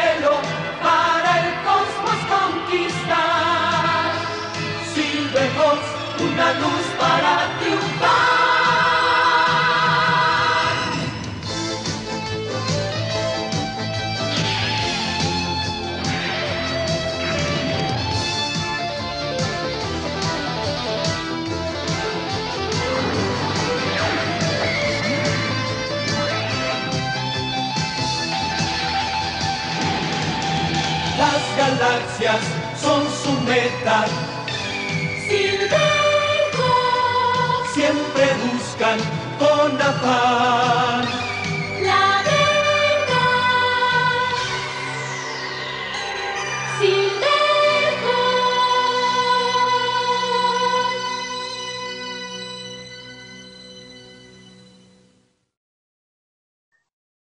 ahora sí, ¿dice o no dice? Yo siento que Para mí dicen, sí. para mí, para mí como que no dicen la D final y dicen nada más la verdad. Híjole, Pero bueno, Para No. mí dicen la verga. ahora yo no voy a poder este, escuchar otra cosa que no sea lo que dice JM, porque ya va a estar ahí, o sea, ya, ya lo voy a tener ahí de la ver, y no, ya no voy a poder escucharla bien, güey. Pero bueno, esos fueron los halcones galácticos, realmente una muy buena caricatura. Yo creo que de las canciones más chingones de las caricaturas de los 80, yo creo que son- es con lo yo creo que son poquitas canciones las que le pueden ganar a ella. No sé ustedes qué piensen, de mis favoritas, sin duda alguna. Sí, está muy buena. Más por la guitarra, el solo de guitarra. Y bueno, pues si nadie tiene nada que agregar al respecto, pues continuemos con este eh, Frank. Bueno, yo les quiero hablar de unos seres horrendos a los cuales se les puede destruir clavándoles una estaca en el corazón o exponiéndolos a la luz del sol. Sin embargo, esto no es suficiente, ya que vuelven a la vida a través de un rito secreto que se realiza cada siglo cuando la luna se encuentra en la octava casa de Acuario. Sangre de ala de murciélago. Iré por ella. Y la última reencarnación no resultó. Salsa de tomate. Oh. En el salón de la batifama del lejano Transilvania no hay un vampiro igual al conde Pátula. No, Él no muerde ni no. hace mal y se espanta hasta de un vegetal, pero es un buen amigo el gran Pátula. No. Este, bien, el conde Pátula, acompañado de Igor y su mayordomo, y Nani, su nana. Este, una película de 1990, una caricatura de 1990, eh, que era parodia del conde, del conde Drácula. Fue una serie británica, en su mayoría, a pesar de ser una serie británica, la mayoría del equipo de animación fue español. Y fue una caricatura que, que a mí me, me gustaba mucho, me daba miedo el intro, pero de ahí se me hacía muy divertida, eh, con unos chistes muy, muy graciosos, con este, ay, no me acuerdo el nombre del enemigo de- del, del conde Pátula o del, o del conde Drácula, que era este, el cazador de vampiros, este, que también era, era muy divertido. Y, y pues a mí se me hacía una, una caricatura genial. A ustedes no sé qué, qué les parecía esta caricatura. A mí me encantaba, me divertía bastante. JM. ¿Mande? Ah, estaba chateando. Este, el conde Pátula, honestamente, para ser sinceros, no me daba nada de risa. No le entendía mucho de muy chico. Hasta ya más mayorcito, como que le empecé a agarrar la onda, porque es una, me parece que es una caricatura inglesa. Entonces tiene un, humor decir. que no es un humor al que estamos acostumbrados. O sea, no es un humor gringo, ni mexicano, ni japonés, es un humor medio, medio flemático, dirían muchos. Eh, pero es muy buena, es muy buena ya cuando la ves. Es más, yo creo que si viera los capítulos ahorita que no lo he hecho, me gustaría, me divertiría más de que cuando lo vi de chavo. Sin embargo, es un clásico del Canal 5. Yo recuerdo muchas tardes a las 6 de la tarde, mientras tomaba mi chocomil y mi pan tostado con una rebanada de jamón y una rebanada de queso amarillo, eh, porque pues obviamente me acostaba a las 8 de la noche ver El Conde Pátula en la noche. En la tardecita veía El Conde de Pátula eh, y, y me trae muy buenos recuerdos y conozco a mucha gente que el, el ending les da mucho miedo. No sé si Frank era el que le daba mucho miedo, me parece que una no- el intro. no, el ending, Ah, no, a mí el intro. porque salían imágenes así como de películas de horror antiguas Ujú. y era muy bueno igual el ending. La música era muy buena el Conde Pátula, la premisa era excelente, es una gran serie. Sí, eh, a mí me encantaba. De hecho, yo conozco varias, algunas personas que hacen una especie de homenaje para del intro para, para su podcast. Muy bueno, por cierto, ¿eh? recomendado. Excelente. sí, sí. Un 10, señores. Sí, la neta, Bien, y es todo. Yo creo que escuchamos la canción, ¿no? va, vamos a ponerla para que la disfruten. Arráncate, mi Marco. El castillo Pátula ha albergado durante varios siglos a una cruel dinastía de malvados patos vampiro, los condes de Pátula. Se dice que a estos seres horrendos se les puede destruir clavándoles una estaca en el corazón o exponiéndolos a la luz del sol. Sin embargo, esto no es suficiente, ya que vuelven a la vida a través de un rito secreto que se realiza cada siglo cuando la luna se encuentra en la octava casa de Acuario. Sangre de ala de murciélago. Iré por ella. La última reencarnación no resultó. Once de tomate. En el salón de la Vaticana, de Lejano Transilvania, no hay un vampiro igual al conde. Él no muerde ni hace mal, y se espanta hasta de un vegetal, pero es un buen amigo el gran. Si no encuentras diversión, aquí está la solución. Solo tienes que llamar. Soy el conde Pátula. Y ahora sí, regresamos. Así que ahí estuvo el conde Pátula. Este. JM, vas. Señoras y señores, yo es, no sé si esta es ya la última ronda o hay una más. Creo que una más, ¿no? Nos aventamos una más. Bueno, Sí. bueno, entonces este guardaré una más épica para el final, pero ahorita voy a, voy a hablar de la voy a- ya voy a entrar a, terrenos eh, bendecidos por Dios. Es el Vaticano de los openings, señores, esto. Es el lugar en donde llega el Papa y besa la tierra. Este, esta caricatura se empezó a transmitir originalmente en 1985, pero a nosotros nos llegó a principios de los 90, porque pues siempre nos llegaba todo retardado. Y señores, cuando este, esta caricatura llegó, en un horario extraño, en un horario extraño para, para lo que era, cuando nos llega esta caricatura, nos reventó el cerebro a todos los niños de entre 10, 8, 7.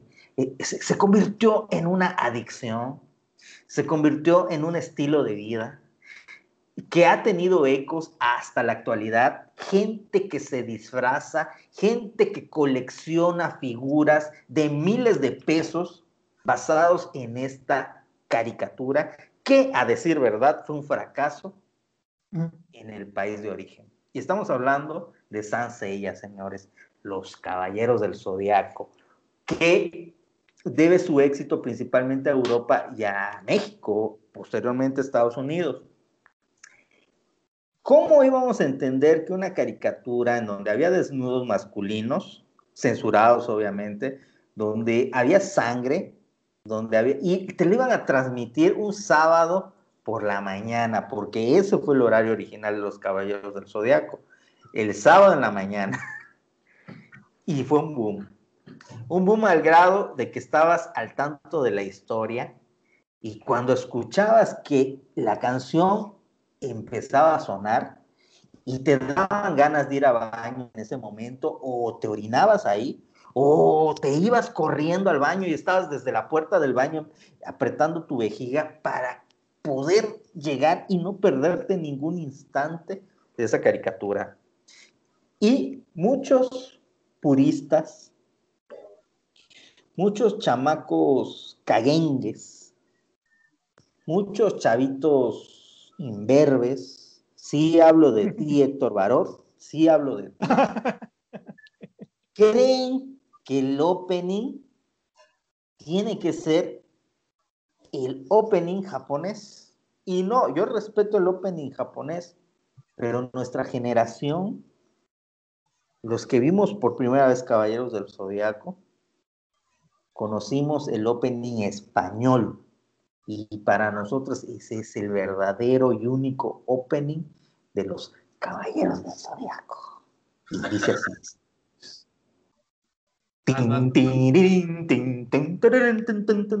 Los guardianes del universo al triunfar el mal, sin duda no salen a combatir por un mundo ideal. Caballeros del Caballeros Zodiaco. cuando lanzan su ataque, entonando siempre su canción, la canción de los mejores. Caballeros del Zodiaco, contra las fuerzas demoníacas, guardan siempre en su corazón coraje para vencer. ¡Pum! Rolón, señores, rolón. Esto es la panacea de lo que es un opening de manga finales de los 80, principios de los 90. Violencia, sangre, desnudos, picardía, armaduras, juguetes y un opening cantado por alguien que bien podría ser Rafael. Eso es todo, señores. ¡Pum! Todos los que escuchamos eso crecimos para volvernos fan de Mago de Oz. Así es esto, señores. Y nada más ni nada menos que hay muy poco que decir de Caballeros del Zodiaco. Caballeros del Zodiaco creo que es una gran saga, obviamente pésimamente escrita, escrita con las patas, no tiene ni un puto sentido argumental, pero nos vale madre, porque aquí no estamos buscando que tenga sentido nada, que si el señor, eh, no me acuerdo, eh, ¿cómo, cómo se llamaba el, el- el viejito que era el, el patrocinador de todos los caballeros? El, abuelo de Cena, este, ay, güey, Kido, Ah, ¿no? ¿Cómo? Saori Kido, era Kido, porque era Saori, Saori Kido. Kido era la, la directora. Entonces el la- viejo era Kido igual. Ese señor, Mitsumasa Kido, no sé cómo se chingado se llama, Ajá. se supone que era un chingado señor que, que- que había secuestrado a muchos huérfanos para ponerlos en una institución y agarrárselos a madrazos. O sea, era violencia. O sea, si te pones a pensar la trama de esa película, er- era una película, es- perdón, de esa serie, es una serie de abuso infantil. Brutal. Porque aparte el chingado pelón ese le agarraba palazos a los, a los chavitos porque no querían pelear, porque se, y luego agarraban y le decían, le- y me acuerdo que hay un capítulo donde me parece que a Iki, no, a este, a Unicornio, a, a Yabu de Unicornio, cuando eran niños, esta de Atena, agarra y le dice, quiero que seas mi caballo. Y, y- y agarra a Yabu y se pone en cuatro patas y, lo monta, lo monta Atena y le empieza a dar con una rama en su trasero y el pobre niño, "Ah", y le dice el pelón, si te quejas te va a ir peor. Y- tremenda peli- película. Y también hay una escena en donde cuando se está yendo a la isla de la muerte, Iki, eh, se lo surte a madrazos ese pelón todo el camino. Este, lo tiene así como amarrado así de cabeza y le empieza a pegar. Mucho, mucho, yo creo que es una serie impactante. Si te pones a analizarla realmente, es una serie que ya no podría existir en la actualidad. Y tan ya no podría existir que hicieron el remake y no, no pusieron nada de eso porque es políticamente incorrecto, porque es i- i- imposible en la sociedad actual mostrarte un personaje que es eh, posiblemente queer, eh, eh, hermafrodita, ¿qué es Sean?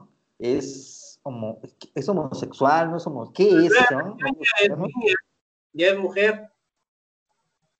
Pero, plan- pero planteó muchas cuestiones, cuestiones. Yo creo que nos hizo una generación más abierta, una generación más tolerante, una generación eh, más interesada en ese tipo de cosas. Y para mí, Caballeros del Zodiaco es una gran serie y repito, para mí el eh, opening de los Caballeros del Zodiaco, para mí tiene que ser el opening español Sí. que oímos los que vimos Caballero del Zodíaco por primera vez. No estoy en contra del opening original japonés, pero los verdaderos conocedores sabemos que a nosotros nos llegó el español. Y bueno, no sé si tienen algo que decir. Por ahí, por, por ahí escuché, por ahí escuché alguna vez este, que Andrómeda pues no era necesariamente gay, sino que eh, para los japoneses, no sé si sea cierto, este, que para los japoneses era algo, algo muy bello representar, este, hacer representaciones femeninas O sea, que no, no necesariamente era gay, sino que era algo muy bonito. Este, o casi, casi angelical, no sé, o inocencia, no sé, no sé qué significaba, este, pero no era necesariamente que fuera gay. Y en la nueva versión, este, pues a este Andrómeda, pues es una mujer, lo cual no, no le encontré mucho caso, o sea, lo hubieran puesto abiertamente gay o, o no sé, pero convertirlo a otro género no me pareció que tuviera mucho sentido. Este, adelante, Marco. Para mí fue una de, bueno, yo creo que, y yo te puedo decir porque, este, cuando recién entré a la prepa, precisamente ves que lo pasaban los sábados, no recuerdo bien el horario, si entre 10 y 11, creo que pasaban dos capítulos, ¿no? El de la semana pasada que te lo volvían a pasar y el nuevo capítulo, entonces era alrededor de casi una hora que te lo pasaban.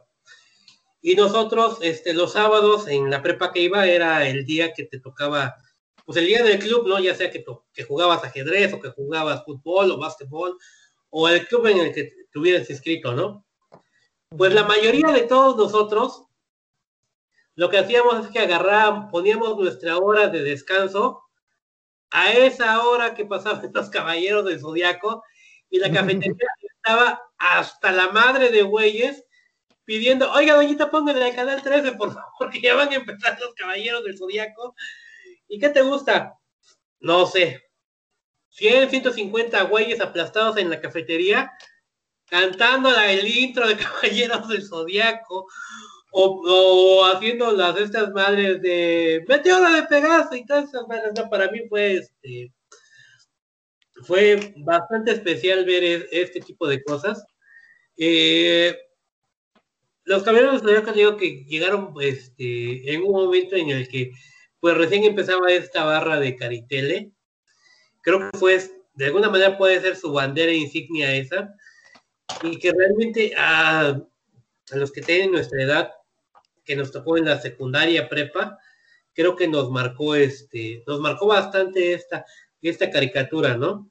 Eh, Ujú. Por ahí hay algunos este, amigos que, que se la saben de memorias, ¿no? Que también pertenecen a otros podcasts como, como Estoico, que creo que se sabe los capítulos de memoria.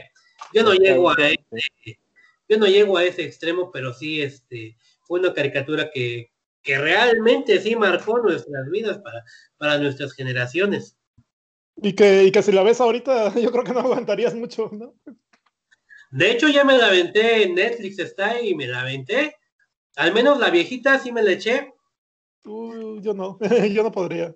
Eh, la, la nueva, este, la nueva versión, fíjate que yo prefiero verla en japonés porque la versión latina que pusieron, la voz de, de Pegaso suena muy, suena muy naquita, muy de, pues vamos a No, fue, no, fue muy, muy, muy criticada. Este, no, no sé quién, no sé quién es, pero se nota que, que entró por influencias. Fue muy criticada esa, ese actor o de doblaje que, que interpreta la voz de Seiya en esta nueva versión. Eh, yo lo estuve comparando con, con pues la versión americana, la versión japonesa y pues no le pone nada de emoción, o sea, cuando grita dice, ah, este, no, no puede ser posible, en vez de, de la versión japonesa que dice, ah, no sé, este, que le, sí le ponen pues emoción, pues, y ese no, no, o sea, no es, no es Yo actor de doblaje. original y mira que por ejemplo escucharlo en japonés y leer subtítulos yo no sé por qué escuchar en japonés y leerlos el subtítulo me cuesta mucho trabajo. Este me cuesta más que cualquier otro idioma porque he visto películas turcas películas francesas películas en otros idiomas y el subtítulo no me molesta o sea lo puedo leer bien y pongo atención a lo que está pasando en pantalla.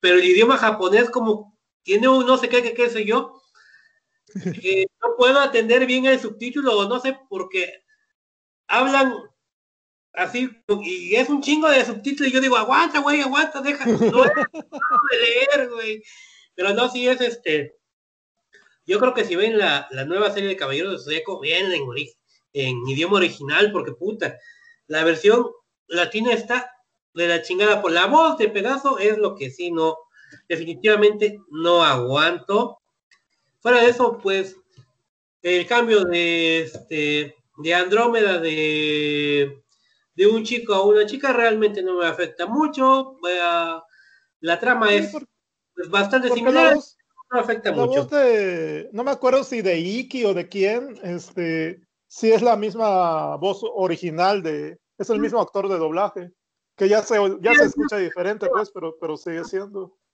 él. Ajá. Pero bueno, no sé si Bueno, creo Marco, que ¿qué te parece? JM o ponemos la rolita. Yo creo que escuchamos de una vez la rola original que nos dio a nosotros. Arráncate, mi Marco. Los guardianes del universo al triunfar el mal, sin dudarlo salen a combatir por un mundo ideal. Caballeros zodiaco, cuando lanzan su ataque, entonan con fuerza su canción, la canción de los héroes los guardianes del universo al triunfar el mal. Dudarlo salen a combatir por un mundo ideal. Caballeros zodiaco, cuando lanzan su ataque, entonan con fuerza su canción, la canción de los héroes caballeros del zodiaco contra las fuerzas demoníacas guardan siempre en su corazón coraje para vencer.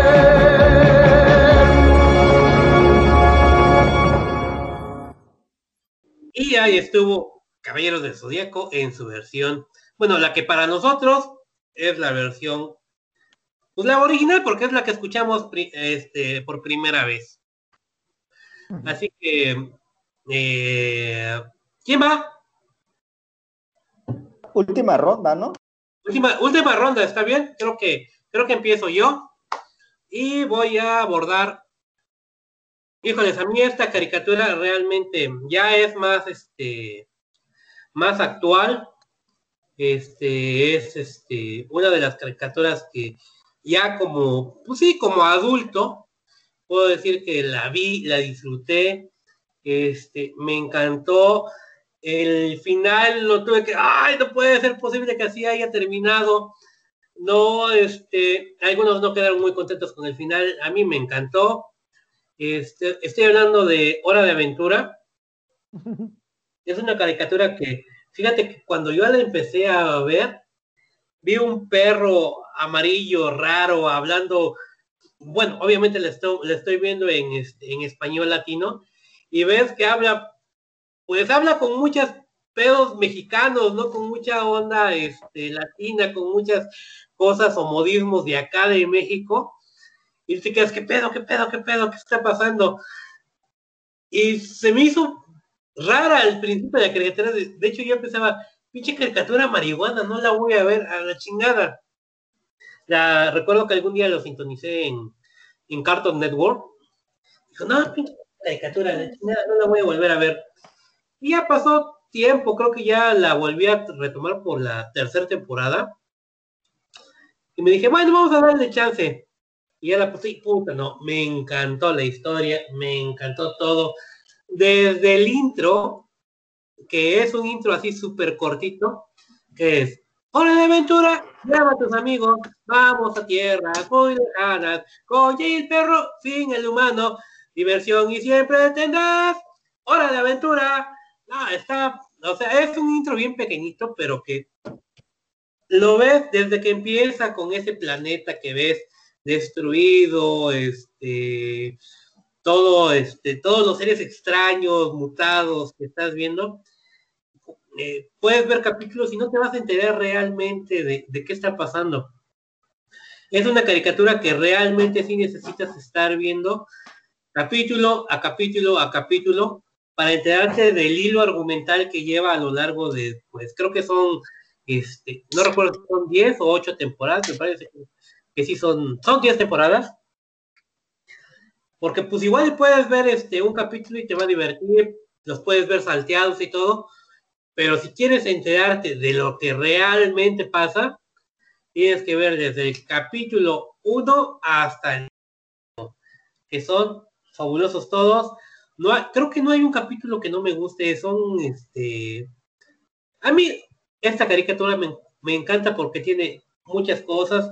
Hay capítulos que son, aunque es una caricatura para niños, se les puede hacer una, y es lo que siempre le digo a todos, se les puede hacer una lectura filosófica bastante compleja y es por eso que me encanta.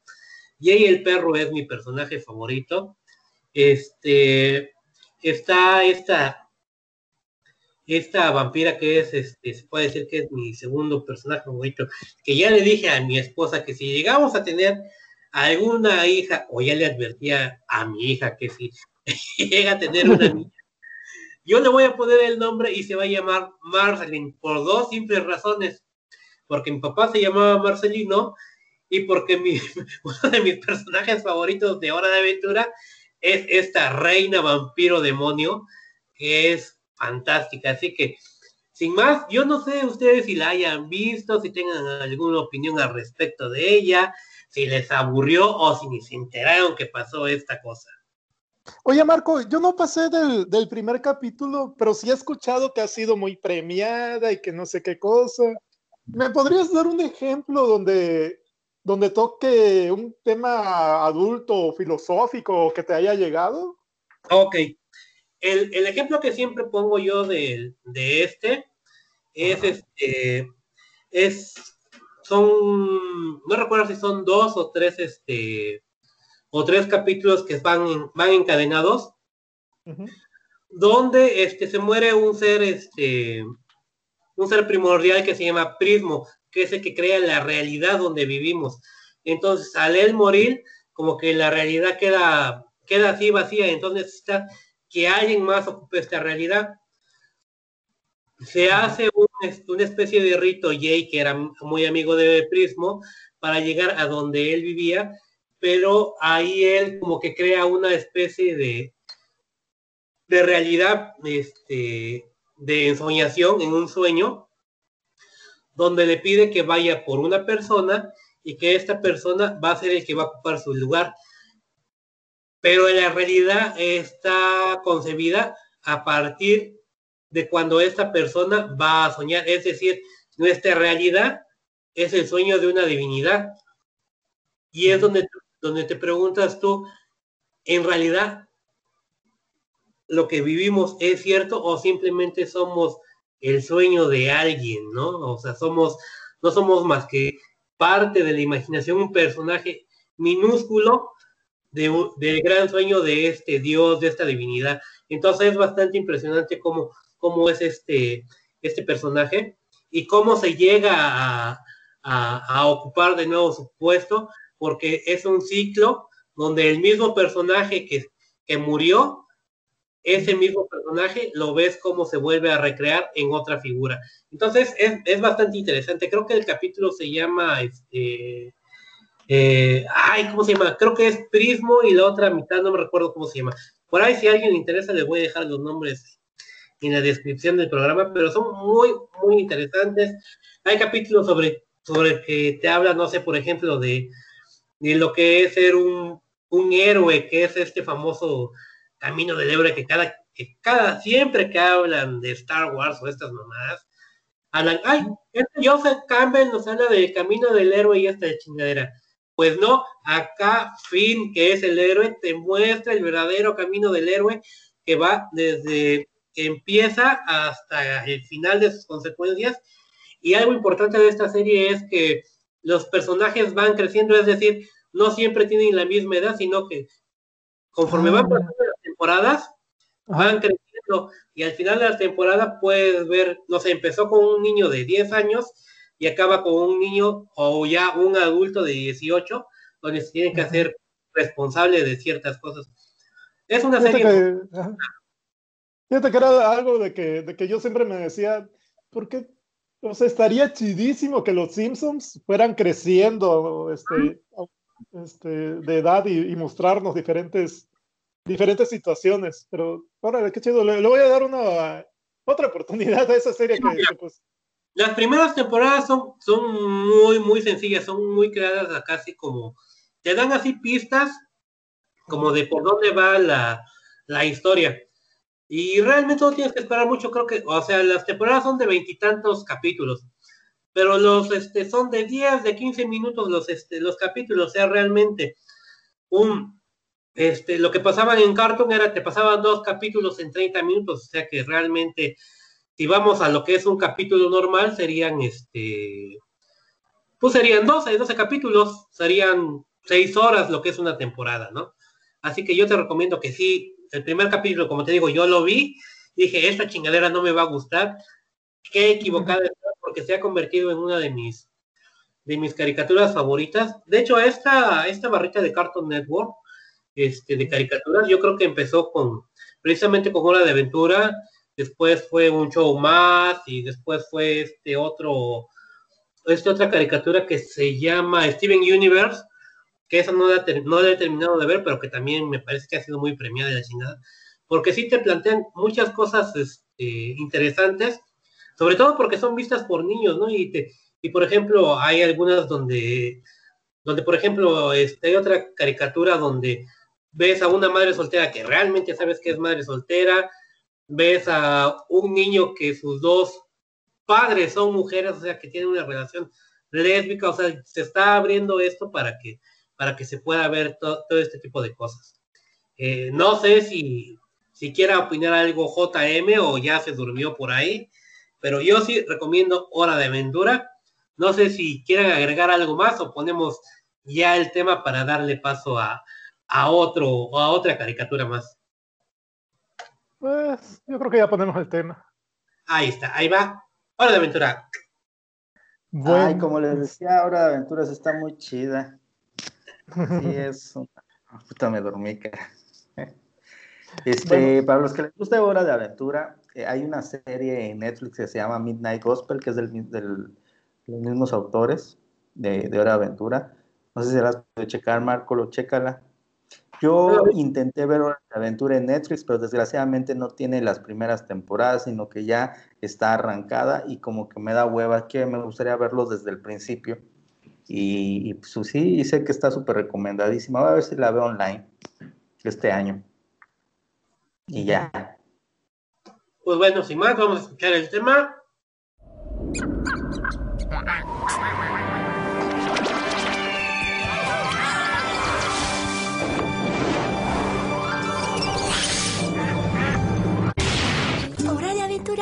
Llama a tus amigos, vamos a tierras muy lejanas, con un jeque pero fin al humano y diversión siempre tendrás. Hora de aventura.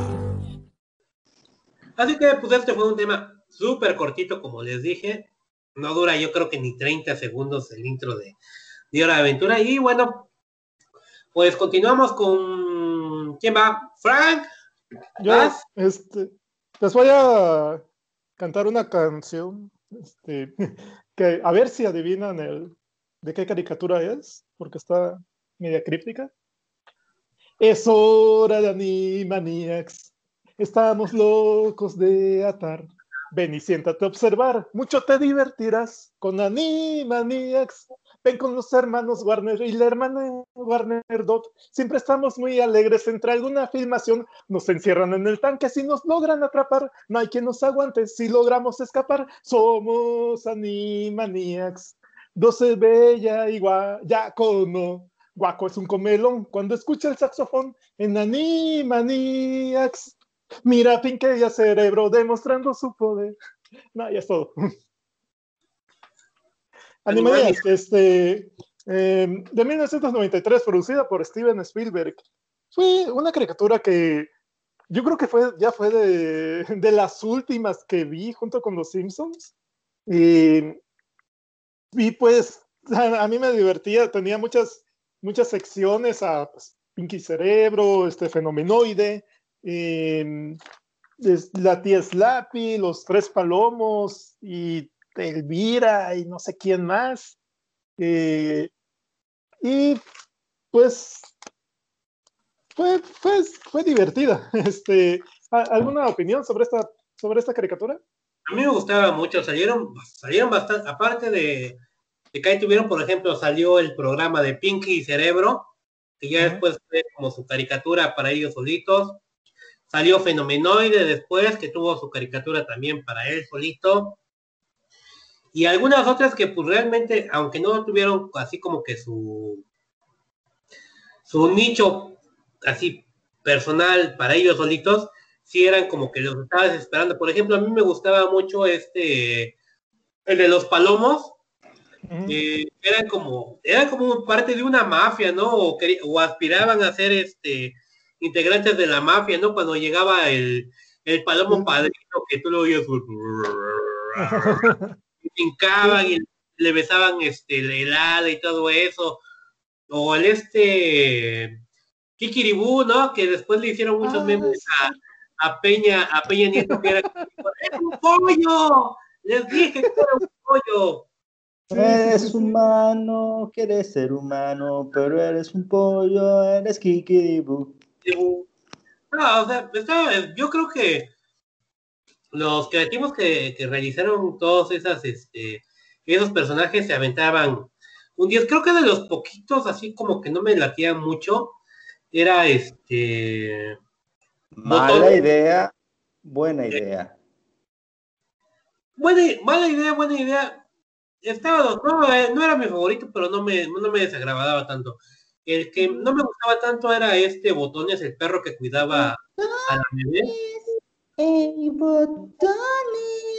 Ese como que no, no, no me, nunca me agradó mucho. A mí la que me También, daba mira, hueva como que no. la ardilla. ¿Cuál? Skippy, la ardilla. ¿Qué la ardilla te gustaba? Ah, ya. Slappy. La, la abuela ardilla, no, no sé qué madre. Este, e- era muy bueno. Animaniacs es, es una eh, eh, historia muy buena, una animación muy buena de una generación chingona de, de la Warner Bros. Les digo que en finales de los 80, principios de los 90, Disney, Disney y Warner estaban con Tokio, Japón, lanzando series muy chingonas. Eh, Disney más enfocada a chavitos, más siempre blancas, y, y- y la Warner siempre más cool. Entonces, y esta camada de animaciones inicia con los, los Tiny Toons, que fueron un boom en su momento, que era una versión como tipo eh, Baby Muppets. Baby Muppets, na, na, na, na, na, na, imagina, pero más cool eran los, los, Looney Tunes, los Looney Tunes, niños, pero más remasterizados. Estaba Baxter Bonnie, estaba Plucky, Tom. Hampton, todos, está muy chido, la verdad que era muy padre. Y de esta camada surge eh, Fenomenoide, surge este, El Crítico, surge Batman, la serie animada, surge Animaniacs, por supuesto, y era genial. Animaniacs creo que es el, junto con Batman, la serie animada, es el punto más alto de la animación de los, de los noventas sobre todo porque tiene una- un doble lenguaje. Por un lado, es una caricatura que está enfocada hacia los adultos, pero también es una caricatura que lo veían los niños. Y si tú eras adulto, de repente eh, sí tenía cosas muy pícaras, muy atrevidas, como por ejemplo cómo se Hola, enfermera. se puerqueaban a la enfermera, pero mortal. Bueno, ahí tenemos a Frank, que puede ser cualquiera de los hermanos Warner. Oye, sí es cierto. Hola. Es lo que dice Frank todos los días. Hola, enfermera. Este, no, no es cierto. La, novia de Frank está escuchando esto y no es verdad. Frank es un hombre tranquilo y fiel.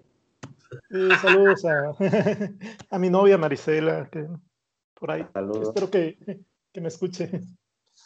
Que no Óyeme, este, Ani- ¿Mande? Animaniacs era excelente, era una gran serie y sobre todo era muy chido el soundtrack porque cada eh, sketch eh, tenía su canción.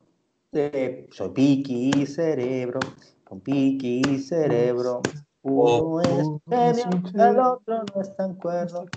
Eh, Kikiribú tenía su canción. eh, todos tenían su canción. Entonces yo creo que es muy chida, ¿no? O sea, el concepto creo que no, ha- es una caricatura sin igual y creo que no han podido repetir la fórmula en ningún, de ninguna manera. Este, y se merece un No, 10. con- te- según yo, este, tenían 35, 35 canciones, este, y a veces le, le variaban eh, la letra de- dependiendo de qué, de qué capítulo era. Eh, y también, también me acuerdo mucho de este Yaco que tenía sus, su, su canción de, de los países. Ah, no, lo de los países. Sí. Ajá. ¿Sabes por qué Dot se llama Dot? Mm, Dot, Dot es como, no, no, no, no sé. ¿Es como muñeca? Dot se No. llama Dot porque Dot en inglés es punto. Y el logotipo de la Warner Bros. dice Warner Bros. y tiene un punto. Y entonces por eso Dot dice los hermanos Warner y la hermana Warner Dot. O sea, es el punto, ahí es el punto del logo. Por eso se llama Ah, Dot, por el punto. no lo sabía. Sí. Este dato te doy, cuate soy. Bueno, no sé si sepan que ya hay una nueva versión de, de Animaniacs, ¿verdad? Algo En así el- no la he visto. Está buena. Eh, ya la censuraron. ¿Cómo que ya la censuraron? un par de capítulos. Bueno, es que mira, te voy a decir, la gente, yo no sé qué pedo si los adultos, bueno, los que se supone que somos los adultos responsables de esta época, fuimos los jóvenes que vimos Animaniacs en los noventas. Entonces, estos mismos están censurando esta caricatura que no lo puedo creer. Al menos un par de capítulos lo censuraron por este, pues ya ves cómo eran los hermanos Dogs que le tiraba que por acoso y la chingada, y otro creo que por el este por un pedo de discriminación o no sé qué bien. Son como dos o tres capítulos que han censurado de, de Animaniacs de la nueva temporada. Pero eso quiere decir que de alguna manera conservan ese humor ácido que tenían Animaniacs. Entonces yo este yo creo que sí es este es recomendable. Yo no la he visto, ¿eh? he visto esas notas que, que porque creo que acá no, todavía no, este, no la han pasado, al menos en, en Warner y en Cartoon, no he visto Animaniacs, la nueva, la nueva versión, todavía apenas la, recién se estrenó hace que será como unos, y unos poquitos meses que se estrenaron en los gabachos.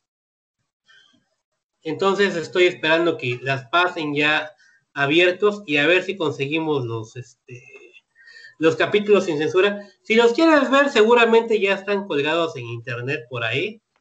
Pero bueno, yo sí soy fan de Animaniacs.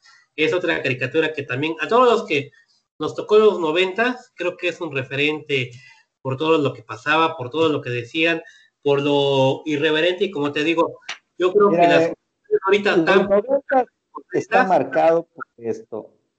El asesinato de Colosio, la muerte de Paco Stanley, ver dos mujeres un camino, Ah, chidísima. el premio mayor y Animaniacs.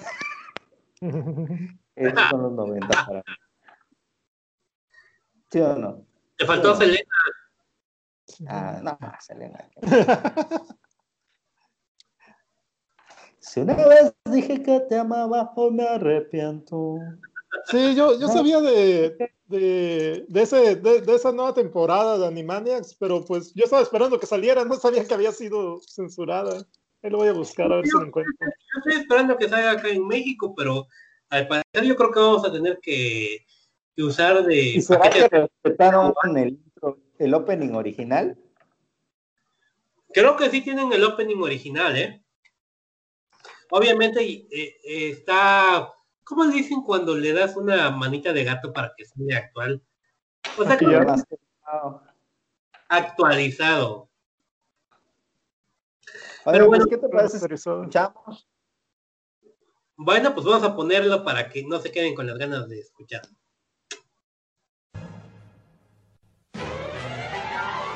Es hora de animanía. Estamos locos de atar. Ven y siéntate a observar, mucho te divertirás con animanía. Ven con los hermanos Warner. Y la hermana Warner Dot. Siempre estamos muy alegres entre alguna filmación. Nos encierran en el tanque si nos logran atrapar. No hay quien nos aguante si logramos escapar. Somos Animanía. Dot es bella y ya con no. Guapo es un comelón cuando escucha Mira Pinky a cerebro demostrando su poder. Junto a estos tres palomos que es la piara caer Botones y Mandy, ahorita vas a ver. Con escritores locos no libretos que aprender. Somos Animanía Nos pagan sin trabajar. Estamos locos de atar como nadie puede estar. Somos animados, de remate estamos. Pinky y cerebro Animanía Y ¡Wow! bueno, ¡Qué genial se escuchó! Bueno, pues todo llega a su fin, así que JM, tú cierras, dinos cuál es la serie con la que vamos a cerrar. O el intro. Oigan, ¿no? señor- oigan, señores, pues esta es la última eh, entrega de este mini, mini APR con todo, que no fue APR. Esta es la última. Había muchas que quería meter. Quería meter a Kisifur, quería meter a las tortugas ninja, quería meter Bosque Mágico, quería meter Cazafantasmas, ¡Ah, yo lo- ya la tengo! Pero si, si ya es la última ronda, ya no hay otra ronda.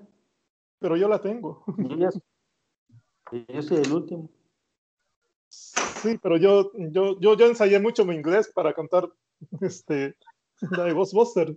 O sea, mi- mi- o sea me, me- me pasé los últimos, el último mes ens- este, ensayando la canción de Ghostbuster. ¿Ya, ya no va a haber otra ronda, en serio? No, ya no hay otra ronda porque ya llevamos más de dos horas, ya es el último. Pero si quieres cantar de despedida a los Ghostbusters, pues cantarlo. Bueno, el caso es que había muchas otras este, canciones que, o intros que se podían poner, pero decidí específicamente utilizar este, porque creo yo que es uno de los más épicos que han existido en la historia de los, de los opening mexicanos y de todos los tiempos es igual un eh, opening de un manga, de un anime, perdón. Ahora, yo también no me voy a hacer el muy chicho, el que lo sabe todo. Este chingado anime cuando lo pasaban yo no le entendía ni más, o sea, nunca entendí de qué trataba, hacia dónde iba y qué, cuál era la historia. Yo lo único que me acuerdo es que lo pasaban antes de los Caballeros del Zodiaco. Es lo único.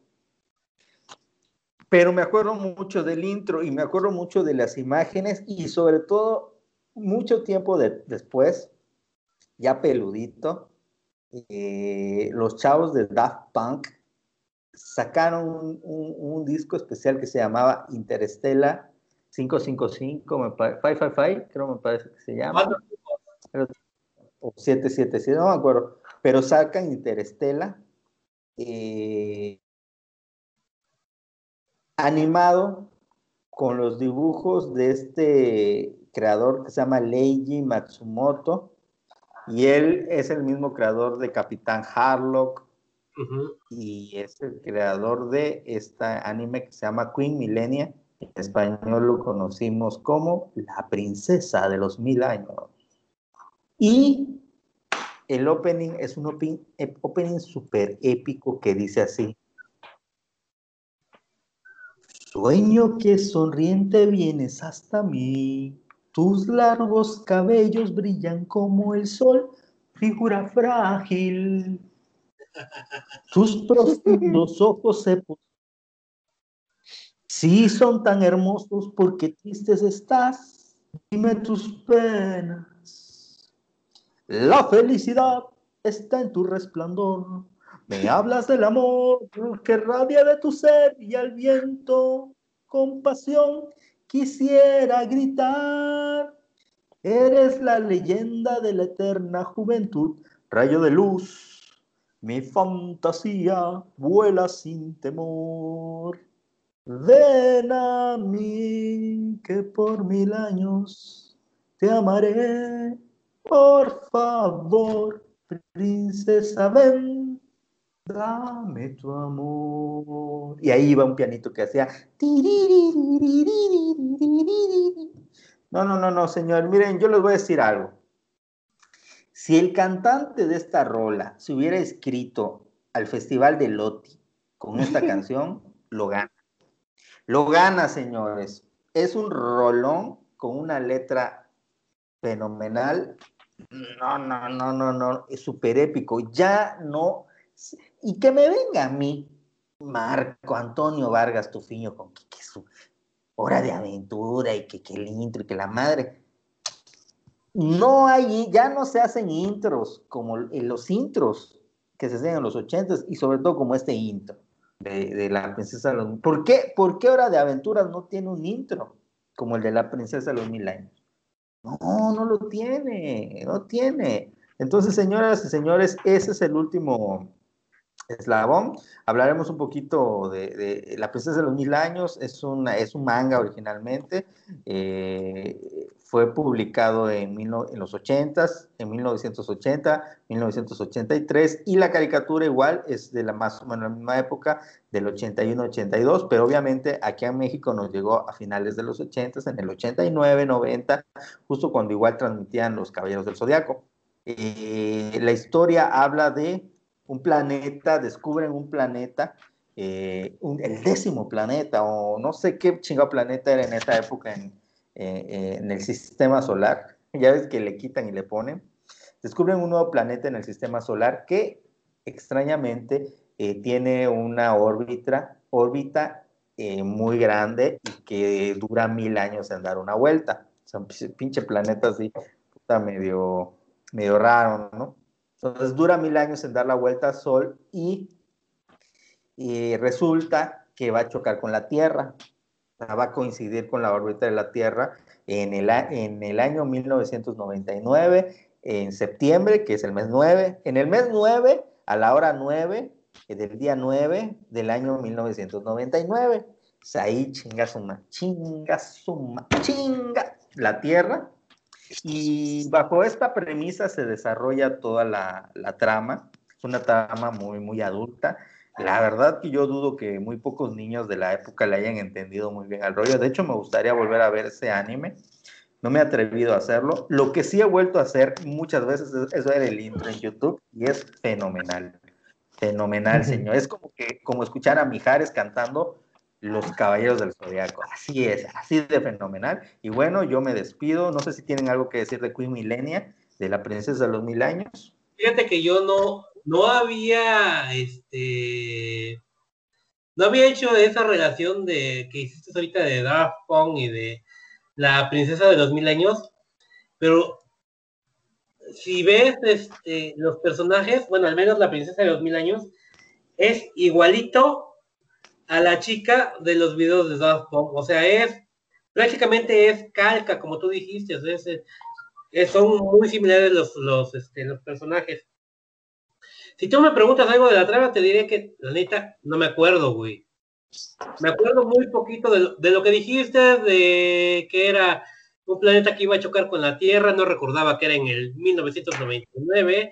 El planeta creo que se llama Metal algo o algo así por el estilo. Eh, no, es este. Yo recuerdo muy, pero muy poquito de, de, la serie.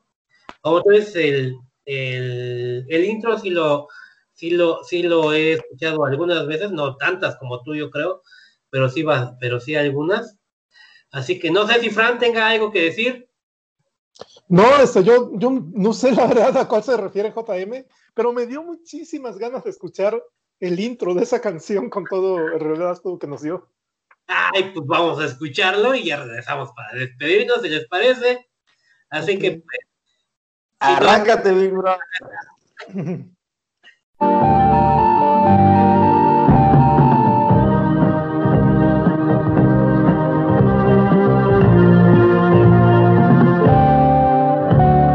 Bueno que sonriente vienes hasta mí. Largos cabellos brillan como el sol figura frágil. Tus profundos ojos se posan en mí y son tan hermosos porque tristes estás. Dime tus penas. La felicidad está en tu resplandor.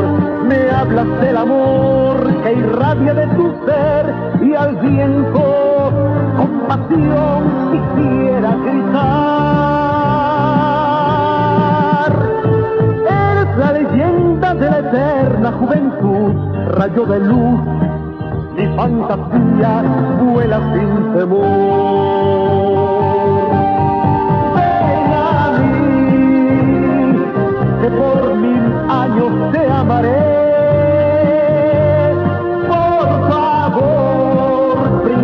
Princesa, ven, dame tu amor. Y ese fue Mijares cantando el intro.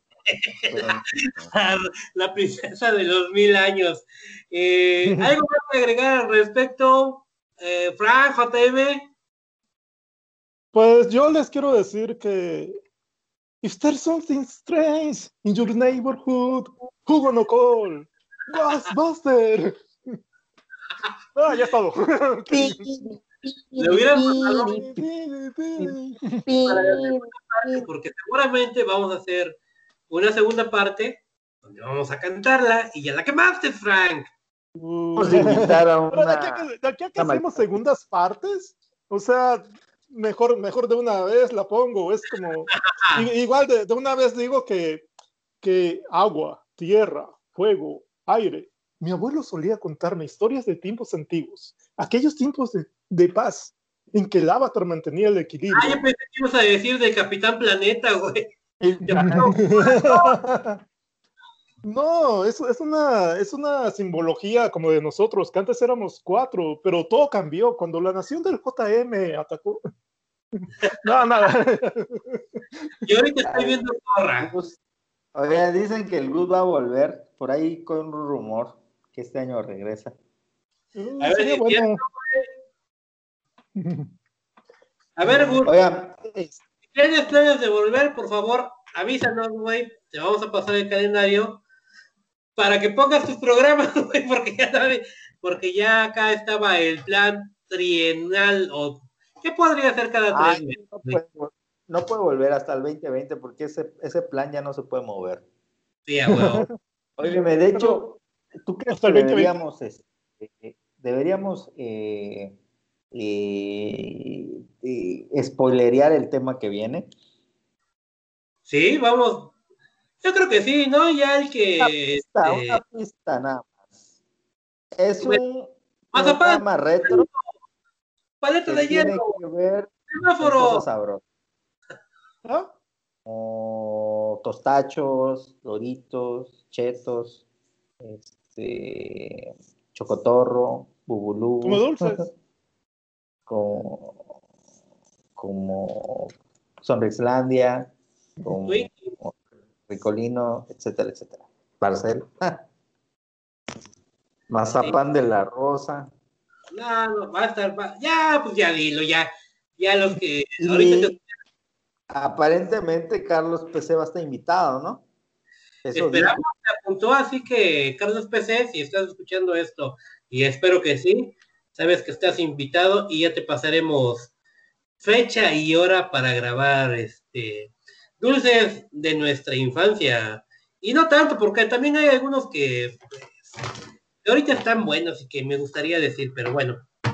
Así que sin más, este, pues espero que los que nos escucharon se hayan rememorado algún momento, les haya gustado alguna, alguna rolita, se hayan puesto a cantar con nosotros, eh, les hayan dado ganas de, oye, pues no recuerdo muy bien esa serie, pero como que me la vendieron bien, así que voy a, voy a regresar a verla. Como por ejemplo esta última de la princesa de los mil años, realmente no me acuerdo mucho de ella, recuerdo que me gustaba, pero no, no, no, no, si soy sincero, no me acuerdo mucho, así que este, me la vendiste bien, así que voy a tratar de, de localizarla para darle una, este, una repasadita que según yo recuerdo no eran muchos capítulos, si no estoy mal. 42 episodios. No eran tantos, pero bueno.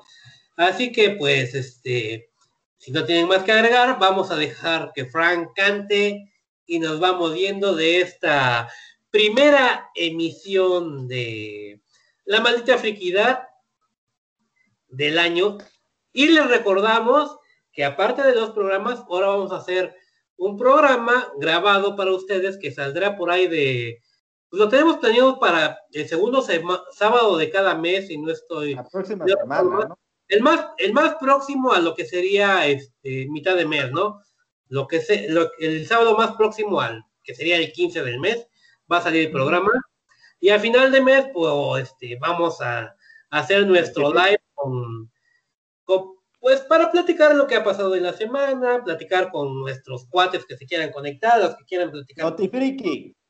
El Notifriki, exactamente. Sí, pues, pues síganos en, en, Facebook, este, como La Maldita Friquidad. Estamos eh, este año tratando de, de al menos cada 15 días, ya sea sacar un live en Facebook o, o un programa en podcast, uno y uno. Este, y pues gracias a los que nos siguen, a, a, los que nos escuchan, esperamos que seguir siendo de su agrado y, y pues gracias por, a los que nos han seguido en, en este tiempo.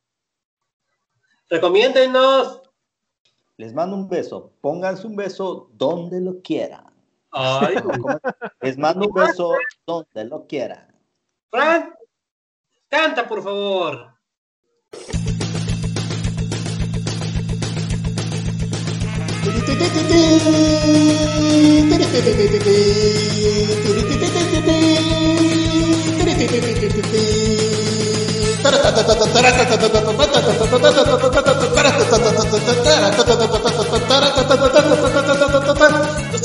Vestirte de esta forma y salir así. En mis tiempos todo era elegante sin greñudos y sin rock. La maldita friquidad. Podcast.